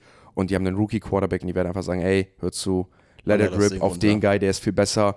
Und dann haben wir so ein beschissenes Devontae Adams Game mit drei Touchdowns. Danach sind die Raiders wieder kacke und so. Aber das ist dann das eine Game, wo dann der Rookie mit seinem Armtalent hingeht, neue Offense die sagen, hey, befreit spielen, hau die tiefen Dinger raus, fertig aus. Und du gehst ja auch gegen eine Defense, die ja nicht, nicht so stark ist. Hör Und deswegen so glaube ich plausiblen leider, dass, Scheiß. deswegen glaube ich leider, dass die Raiders das Ding gewinnen werden gegen die Giants.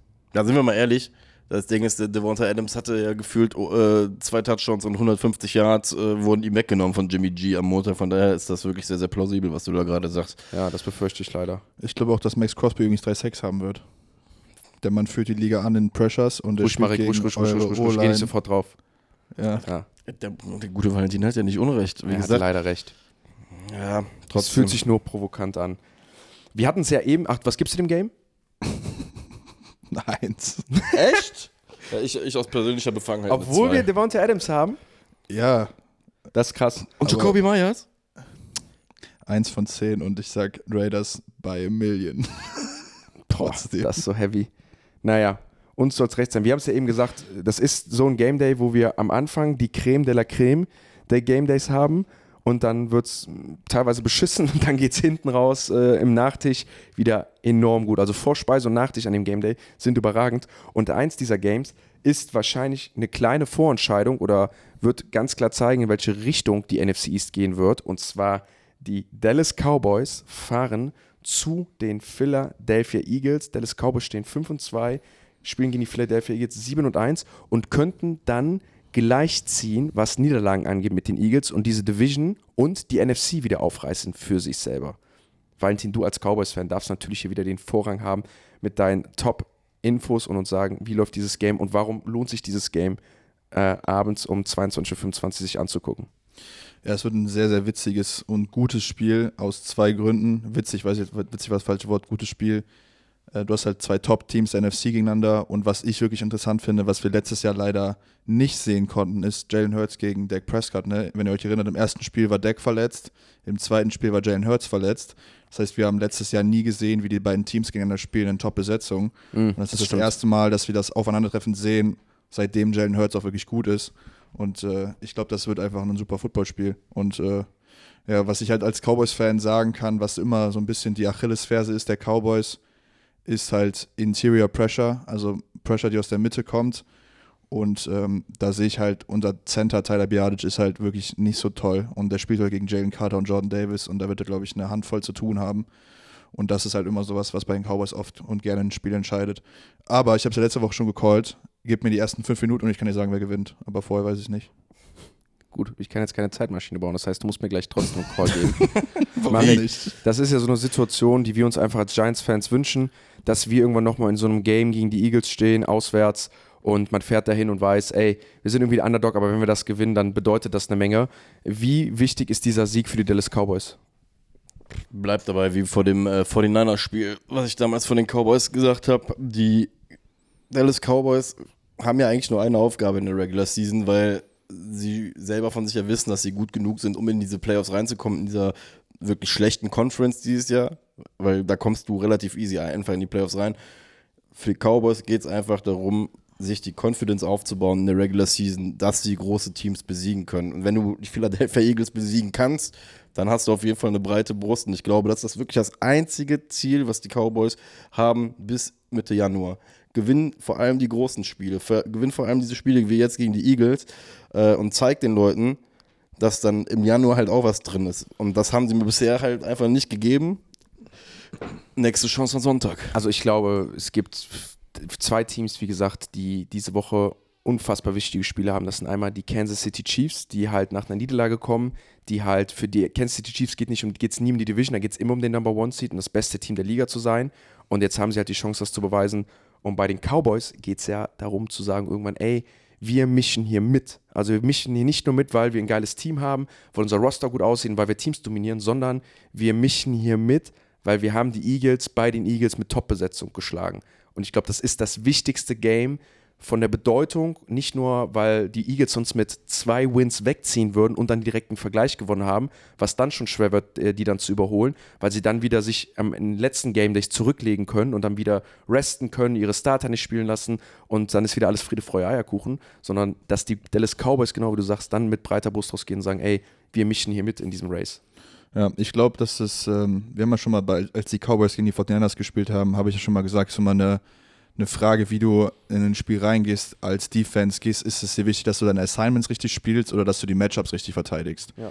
Und ähm, deshalb glaube ich, dass die Cow- Cowboys gegen die Eagles ein viel besseres Matchup haben, einfach vom Personal her, weil beide Teams nämlich eher den Weg fahren, okay, wir spielen einfach unsere Assignments sauber und wir haben die besseren Spieler und mal gucken, wer am Ende gewinnt.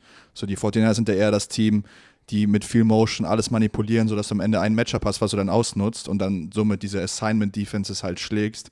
Deshalb glaube ich, dass die Cowboys sowieso immer besser Matchupen gegen die Eagles, weil sie einfach da mithalten können mit der Star Power, als gegen die 49ers, wo es halt vom Scheme her schwieriger wird. Und das ist das eine Ding bei den Eagles, was wir letztes Jahr schon gesagt, zumindest gesehen haben, ist, wenn du sie schlägst auf einem Weg, der sich wiederholt, dann ist es, du musst Punkte scoren. Also du musst mitziehen können, du musst diese an die, an die 30 Punkte kratzen, um dann am Ende eine Chance haben zu gewinnen. Und das wird, glaube ich, dann auch das Interessante dieses Game. Können die Cowboys da punktemäßig mitziehen? Und daran entscheidet sich dieses Spiel dann, glaube ich, auch relativ früh. Ja, also genau, aber genau deswegen, ich habe hab schon vor der Saison gesagt, ich glaube, der einzige Weg für die Cowboys in den Super Bowl äh, ist, dass die Eagles die 49ers schlagen und dann die Cowboys die Eagles. Weil die Cowboys werden die 49ers nicht schlagen. Und äh, ich glaube, das werden wir am Wochenende sehen. Ich glaube, die Cowboys gewinnen das. Was gibt es dem Ganzen denn für eine Note? 10 von 10. Ich gehe mit der 10 von 10 sogar mit, weil es halt einfach ein NFC East Banger ist. Einfach, muss man einfach sagen. Das ist das Game aktuell. Äh. Hm, Mit Ä, mit mehreren Banger. Ähm, würde ich sogar mitgehen, 10 von 10, weil, wie gesagt, da, äh, das würde auch agro werden, das Spiel. Ähm, vor allem, wo spielen sie? Spielen sie in Philadelphia? Philadelphia. Das wird auf jeden Fall sehr, sehr agro. Ähm, kurz Stats allerdings, die Dallas vielleicht beunruhigen sollte. Jalen Hurts in den letzten sechs Spielen jeweils mindestens 300 Total Yards immer mit Passing und Rush zusammen, plus zwei Touchdowns. Der Mann ist auf jeden Fall auch angeschlagen. Ne? Es, Okay. es ist, steht im kein Injury Report drin, aber der Mann ist seit Humpeln seit drei Wochen. Jalen Hurts, jedes Spiel kommt er am Halbzeit mit einer Kniebeuge raus, aber ist am Training danach nicht gelistet als irgendwie verletzt. Geil. Spricht er Also wahrscheinlich der- auch nach sowas, wahrscheinlich wieder so Meniskus kann das sein oder Knorpel Der, oder sowas. der spielt auf jeden. Fall durch irgendeine Fu Knieverletzung durch. Also der Mann spielt nicht auf 100 Prozent. Hat Also ich gehe mal, ich geh mal hier den ganz anderen Weg für das Game. Wenn ich drauf gucke, wenn ich dran denke, aber worauf freue ich mich hier, dann sind es halt diese dritten und acht und Micah Parsons und Lawrence gehen an die Line und jagen und dann will ich sehen, dass diese Philadelphia Eagles O-Line mal bricht in diesen toughen, harten Physical Division Game. Ja. Weil ich glaube, wenn das nicht passiert, also wenn du da nicht Bedrohli reinbringst, wenn du Jalen Hurts da nicht in eine unangenehme Situation bringst, hat er einfach gezeigt, dass er dich halt mit AJ Brown auseinander nimmt. Aber, und das ist Fakt, es ist auch nicht mehr die Eagles Offense vom letzten Jahr. Also es ist auch nicht mehr das Team, meiner Meinung nach, die so sexy rauskommen und dich dann so auseinandernehmen und Jalen Hurts wirft auf einmal für 350 Yards. Es ist schon, dass du sagst, okay, der Way to win wird sein, AJ Brown wird irgendwie seine 100 Yards haben und dann Jalen Hurts stoppen, den Lauf stoppen und du bist in der Lage, Goddard und Devontae Smith zu stoppen, was ich glaube, was du kannst. Also ich glaube, du, du bist in der Lage dies Jahr dazu, dass du halt nicht immer dieses, also die haben es oft bewiesen, aber ich glaube, dieses Jahr ohne Shane Steichen und als Dallas Cowboys hast du das Potenzial. Am Ende gebe ich dem eine 8 von 10, also 10 von 10, da fehlt mir halt einfach dann in der Offense das Vertrauen der Cowboys, die Power, dass die da mitziehen können. Es kann eine 10 von 10 werden. Und das ist auch der Grund, warum ich da wieder mit den Eagles gehe, weil das sind halt die Games, die sie die letzten Jahre immer gewonnen haben in diesen Situationen zu Hause, dann kommt das große Team und irgendwie hatten sie dann immer die Edge und das sind auch die Games, die Cowboys verloren haben und dann tippe ich auf das, was ich sehe und kenne, 8 von 10 und die Philadelphia Eagles gewinnen. Boah, das tut mir richtig schwer dabei. Weil ich sehe ich seh den Punkt von Valentin, aber gehe am Ende auch mit den Eagles, weil AJ Brown ist einfach, das darf man auch, muss man einfach mal ansprechen, letzten sechs Spiele immer Minimum 125 Receiving Yards. Ihr habt das Material dafür, ne? Ihr habt das Material dafür. Ja, putzt du mal dein Mikrofon, wo du hab grad bei dem- reingespuckt hast. Furzgeräusch, wurde das Mikro abgeleckt, richtig ungeil. Hm. Äh, ich bleibe aber trotzdem, ich glaube, es wird eine wirklich 10 von 10. Ich glaube, das geht bis in den, Let- ins letzte Play rein. Es wird ein einfach ein hartes, geiles Spiel. Freue ich mich sehr, sehr drauf mit dem besseren Ende für die Eagles, auch wenn ich es ehrlich gesagt mittlerweile leid bin mit denen da oben. Der Sonntag wird beendet mit noch einem Leckerbissen, nämlich die Buffalo Bills bei den Cincinnati Bengals. Vor der Saison Buffalo Bills und Cincinnati Bengals ganz klare Anwärter für den Nummer 1 AFC-Spot. Wenn beide Teams das noch wollen, ganz klar, und irgendwie dann noch mitmischen wollen, müssen beide Teams gewinnen. Must-Win-Game, um irgendwie auf die 1 zu kommen und wenn nicht sogar auf die 2 am Ende zu kommen. Denn die gehen wir durch. Entweder die Chiefs oder die Dolphins werden zwei äh, nur Losses haben. Die Ravens haben wahrscheinlich nur zwei Losses und dann wird es richtig, die äh, Jaguars haben nur zwei Losses, dann wird es mit vier schon richtig schwierig, da auf die Eins, wenn nicht sogar auf die, auf die zwei am Ende zu kommen. Joe ist zurück in Topform. Josh Allen hat in den letzten Wochen dann doch ein bisschen gestruggelt mit den Buffalo Bills. Ist es dieses Top-Team oder, oder glaubst du, es wird hier eine klare Sache oder glaubst du, es wird eine klare Sache für die Bengals? Na klar nicht, ne? Also muss man schon sagen, wir, wir reden jetzt schon von zwei Mannschaften, die ähm, sich im Januar auch gut und gerne wieder treffen können. Ähm, bin mal gespannt, das ist, äh, glaube ich, das erste Aufeinandertreffen, auch nach diesem Demar Hamlin-Vorfall äh, in den Playoffs letztes Jahr. Da gab es ja auch so, sag ich mal, im Nachgang äh, war man ja auch, glaube ich, nicht so ganz zufrieden in Cincinnati, wie das Ganze äh, von der Liga gelöst worden ist, äh, das ganze Thema. Ich bin mal gespannt, ob da, äh, also ich bin mal generell gespannt, wie dieses, diese Storyline äh, in, in dem Spiel halt noch auftreten wird. Ähm, nichtsdestotrotz müssen wir eins sagen, die Cincinnati Bengals, ähm, die sind sowas von zurück. Alter Schwede, was Joe, äh, Joe Burrow letzte Woche da teilweise in der Pocket gemacht hat, das zeigt, dass er wirklich fit ist. Das stimmt, was er gesagt hat, dass er wieder voll da ist. Hat jetzt, glaube ich, in den letzten äh, drei Spielen hat er 8 äh, zu 2 das Ratio, 111,8 Passer Rating. Ähm, die Bills haben Rasul Douglas aus Verzweiflung äh, geholt für ihre Cornerbacks, weil die am Abkacken sind, einfach seitdem äh, White sich ver verletzt hat. Ich sag euch ganz ehrlich, die spielen sogar in, spielen bei den Bengals. Ist, Bengals sind fucking back, weil die auch müssen halt, ne? Weil die, das ist das, was ich vor der Saison mir so ein bisschen gedacht habe, was passieren wird. Angeschlagener Burrow, sie werden sich erstmal ein kleines Loch reinspielen, was sie aber nachher dazu zwingen wird, halt durchzuziehen und sie werden es auch diese Woche tun. Das war, glaube ich, unser allererstes Reel auf Instagram, ne? Der Marek, der hier sitzt, der sagt, dass die Bengals nicht so starten werden, wie wir es alle erwarten. Also. Da ran ich mich immer wieder dran. Das ist natürlich, wenn wir die Reviews irgendwann machen von unseren Previews am Ende der Saison und sagen, wo lange wir richtig falsch waren. Marek natürlich der, der das zuerst gecallt hat. Aber es ist ja irgendwie die Bengals Identität der letzten Jahre. Scheiße starten, strugglen, irgendwas ist und dann das fixen. Ne? Also, das hatten wir schon mal geklärt. Die O-Line, die viel zu viele Sex zulässt und dann auf einmal völlig im Average spielt und das hinbekommen. Joe Burrow, der sich verletzt, nicht mit seinen Receivern in Sync ist und auf einmal sehen wir da Woche für Woche einen Jamar Chase, der über 100 Yards hat, einen T. Higgins, der gut eingesetzt wird und einen Joe Burrow, den du auch nicht mehr sacken kannst. Und am Ende des Tages ist es, glaube ich, deswegen oder wird es deswegen einfach so ein verdammt geiles Game, weil ich so zwei Quarterbacks habe, von denen ich in den letzten Jahren immer das Gefühl bekommen habe, ich weiß nicht, wie ihr das macht, aber ihr kriegt es immer irgendwie hin, den First Down zu holen, den Wurf zu machen, zu scramble, nicht gesackt zu werden, eure Mannschaft zurückzuholen. So. Ich, habe jetzt schon Favoriten trotzdem, aber ich glaube trotzdem, dass es halt, wie gesagt, so ein, so ein Spiel mit vielen Fragen wird und mit zwei großen Quarterbacks und dann ist es automatisch immer eine 8 von 10, so mindestens. Ein, ein Spieler, der bisher oder generell wahrscheinlich nicht viel angesprochen wird, aber der meiner Meinung nach den Unterschied machen kann in dem Spiel, ist Dalton Kincaid, der First-Round-Pick mhm. der Bills. Ist in den letzten zwei, drei Spielen echt angekommen für die Bills und äh, ist so ein bisschen die Waffe über die Mitte, die die Bills letztes Jahr vermisst haben. Ne? Auch wenn wir natürlich den Vorfall hatten in dem Spiel und das Spiel nicht zu Ende gespielt werden konnte, äh, glaube ich, dass das hier wirklich einen, einen, äh, so eine Matchup-Sache wird, die den Bills sehr, sehr helfen wird. Und äh, das wird, glaube ich, ein Spieler, wenn der ein gutes Spiel hat, werden die Bills das äh, Spiel, glaube ich, gewinnen können. Meint ihr, die Bills haben genug entgegenzusetzen gegen diese Chargers Offense gerade? Das ist so eine, ja, so, so, so ein kleines. Bengals Offense. Genau, Entschuldigung, die Bengals Offense, es tut mir leid. Ähm, das ist so, so ein kleines, ja, so ein kleines oder großes Fragezeichen, was ich mir dann halt am Ende stelle. Die, ich will gar nicht sagen, also vor allem, wenn ich jetzt auf Stevens Backfields gucke oder die Safeties, Hyde und Poyer, immer noch so ein Safety-Duo in dieser Liga, was auch immer wieder auch spät in den Playoffs gut gespielt hat.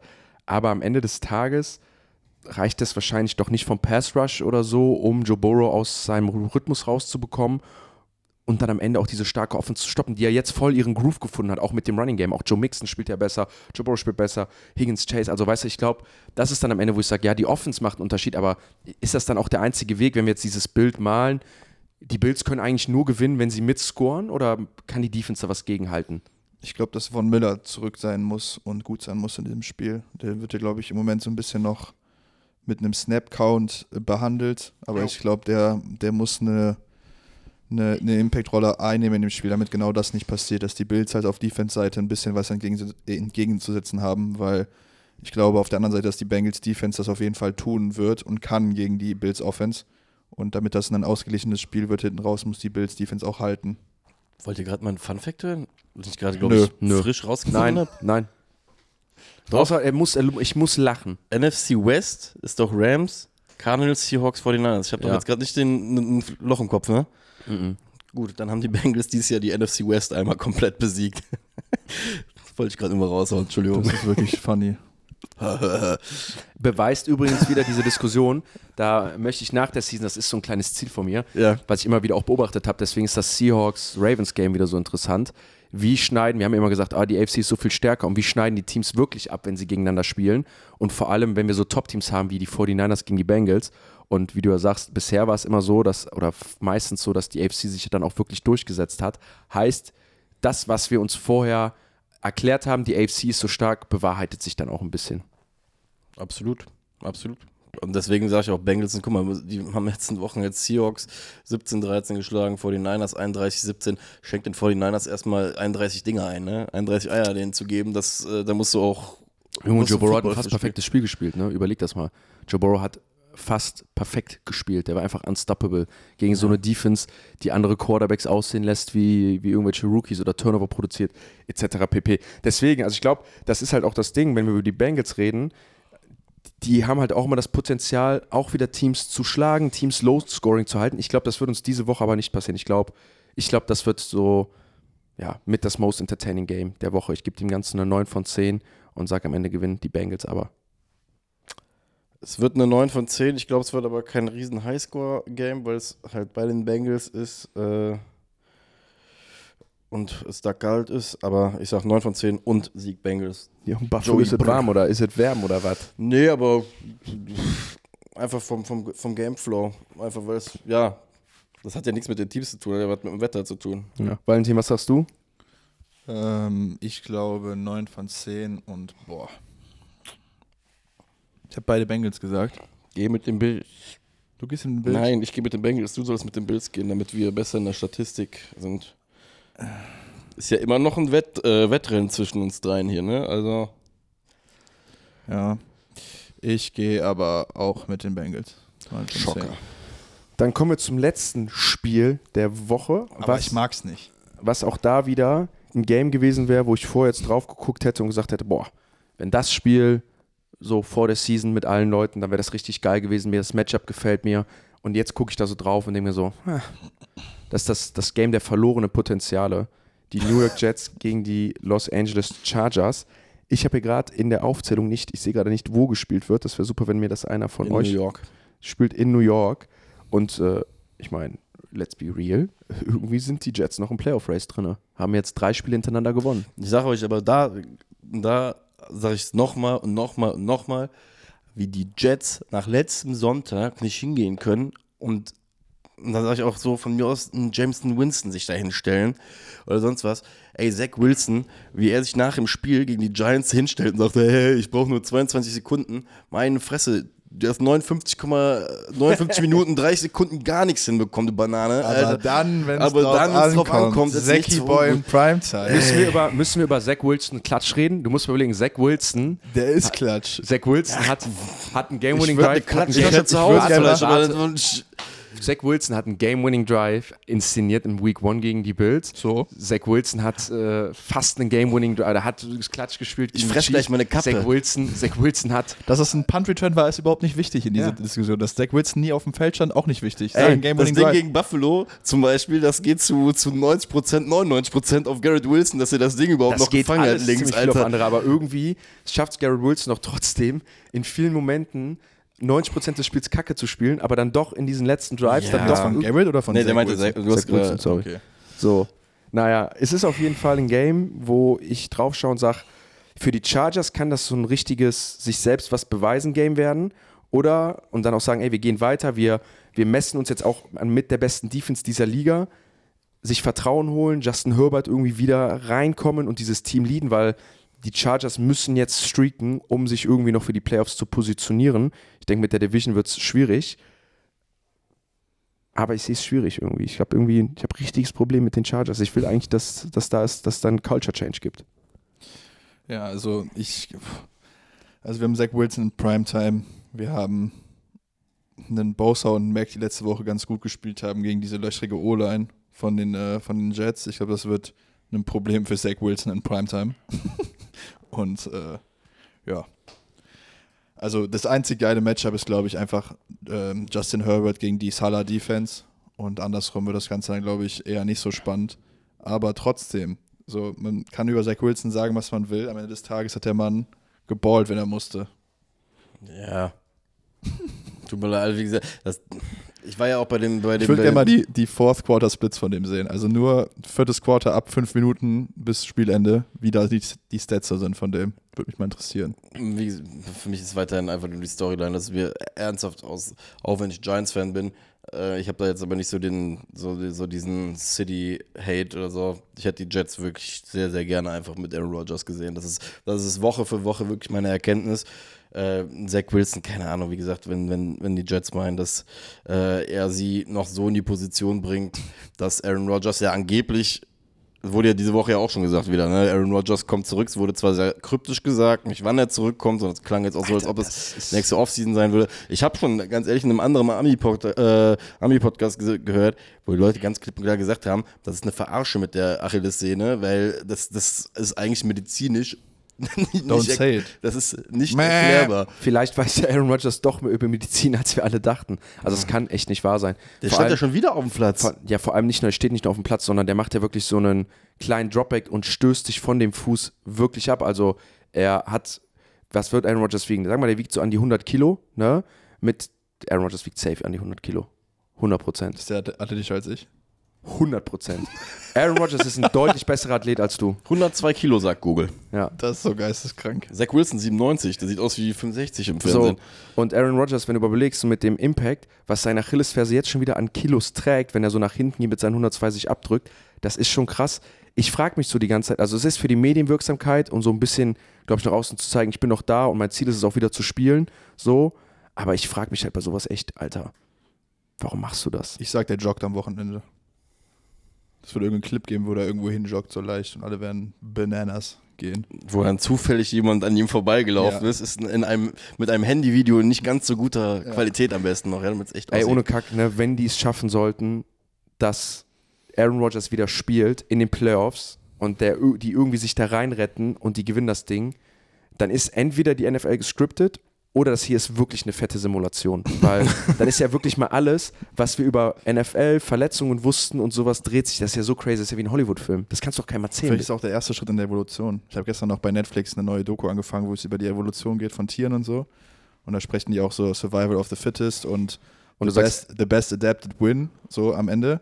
Vielleicht ist Aaron Rodgers auch ein Alien, ist er so einfach ein paar Schritte vor uns in der Du sagst Evolution, einfach, ja, dass er eine andere Achillessehne hat, weil ist ja nicht umsonst. Man sagt ja nicht, das ist die Achillesferse von jemandem. Ne? Das Ja, ist ja. ja. die Schwachstelle von einem Menschen seit Jahrzehnten. seit So. Jahrzehnten. Und Aaron, äh, Der Tausende. Also- Jahrtausenden, ja, ja, ja, tausend, die Jahrtausenden. Geschichte über Achilles äh, Ja. ist natürlich ein paar tausend Jahre alt, will ich nur mal kurz dabei sagen. Das ist die Achillesferse. Absolut. 1980 erfunden. ja. Aber um einen Punkt zu Ende machen zu wollen, ist er einfach der Typ, der einfach jetzt verstärkte Achillessehnen hat oder schneller davon, weißt du? Müsste er nur mehr Kinder machen, damit das evolutionstechnisch auch einen Impact hat. Nee, das, Ist der Vater? Also ich sag, ich sag so, ne? Ist der Vater? Nee, Nee. der ist doch auch beziehungsunfähig. Der hat doch immer die Stories, dass er mit seiner Familie nicht zurechtkommt und das Streits hat. Der hat auch äh, so Beziehungen, hatte der, der hatte Beziehungen, die dann auch irgendwie immer nicht so ganz geil ich glaube, geendet der ist sind. auch echt anstrengend zu Hause. Ich glaube, der hört nicht auf zu reden. Ich glaube, der, ich glaube, das ist so einer, der richtig gern diskutiert, weißt du? Ich glaube, der Aaron Rodgers, ist so wie du. ich glaube, der diskutiert zu ja, Hause. safe. Ist mein Spirit. Ich sag, Aaron Rodgers ist mein Spirit Animal. Okay. Es ist einfach eine schlechte Angewohnheit auch von mir. Ich diskutiere einfach, einfach gerne, weil diskutieren so viel Spaß macht. Wenn man so viel Meinung aus Körper Leuten auch? Haben wir rausbekommt. noch was zu dem Spiel zu sagen? ähm, ich bin sauer, dass Zach Wilson das Starting Quarterback ist, einfach ich werde auch das, diese Meinung auch weiter durchreiten, weil, keine Ahnung. Ich Und- finde, das ist ein guter Test für Justin Herbert. Wenn er gegen diese Salah-Defense besteht und gut aussieht und Ja. so, dann können wir, glaube ich, mit den Chargers auch noch äh, hinten raus ein bisschen rechnen. Ja, es könnte aber auch so ein enttäuschendes Game werden, wo wir auch langsam. Also, ich sage auch ehrlich, ich bin Fan von Justin Herbert, Kellen Moore, aber wir wissen, wie die NFL sich dreht. Das kann jetzt auch ganz schnell so ein Game werden, wenn die das wieder verlieren, wo auch so ein Justin Herbert angezählt wird wieder. Und wo gesagt wird, ey, du bist bezahlt wie ein Top 5 Quarterback, du hast einen neuen Vertrag, aber wieso performst du in solchen Spielen nicht, Ich ne? glaube eher, dass es Brandon Staley treffen wird. Die werden, ga- ganz ehrlich, das, das ist der Move, den die Raiders dann machen werden. Warum sollen sie jetzt hingehen und den Typen trashen, der äh, immer wie Little Baby Jesus quasi äh, gehypt wird und äh, warum sollte Headcoach nicht der, findest du, ne? Hä? Das ist das, den neuen Headcoach findest Ja, du ja, schnell. eben, das ist absolut. Und der, der aktuelle Head Coach hat, sagen wir es mal so, in seiner äh, Zeit bei den Chargers halt auch schon so viele fragwürdige Sachen ge gebracht, dass ich auch behaupten würde, Brandon Staley spielt in den nächsten Wochen ganz, ganz konkret um seinen Job. Da brennt es auf jeden Fall am Hintern, der sitzt auf dem Hot Seat. Ich finde, geiler Game Day. Äh, ich werde es mir reinziehen. Wie gesagt, ich habe ja dann meinen Einsatz um 19 Uhr, wo ich dann ja ein paar von diesen, ich sag mal, schlechteren Games skippen kann und mich dann wieder einreihen kann um 22.25 Boah, ist echt Uhr. perfekt, ey. Ist wirklich ganz gut, ne?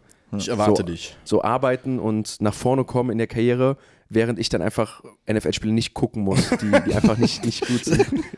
Und dann am. Ende auch eine Ausrede zu haben, ja, ich konnte nicht gucken, ich musste ja arbeiten, so, ne? Weirder Turnaround auf jeden Fall in Naja. dem Satz, aber äh, Mari, war letzte Folge, wo du gefehlt hast, ne, hast du gesagt. ich bin da jetzt, Junge. Ja. Ich bin, ich bin hier und eure Ich möchte Ohren nur, wir haben jetzt, wir haben ja mehrfach dich zurück angekündigt, dann Ja. dachten wir, du kommst zurück, haben es vercheckt. Aber wir freuen uns, dass du wieder da bist, Jungs. 1000 Follower, vielen Dank an alle, die sich das jetzt auch nochmal zu Ende angehört Ist haben, so. auch an alle Podcast-Zuhörer, die auch wöchentlich unsere Zahlen steigen lassen. Das war's mit der Freitagsfolge von Fokus. Fokus. Focus. Football. Football. Yeah.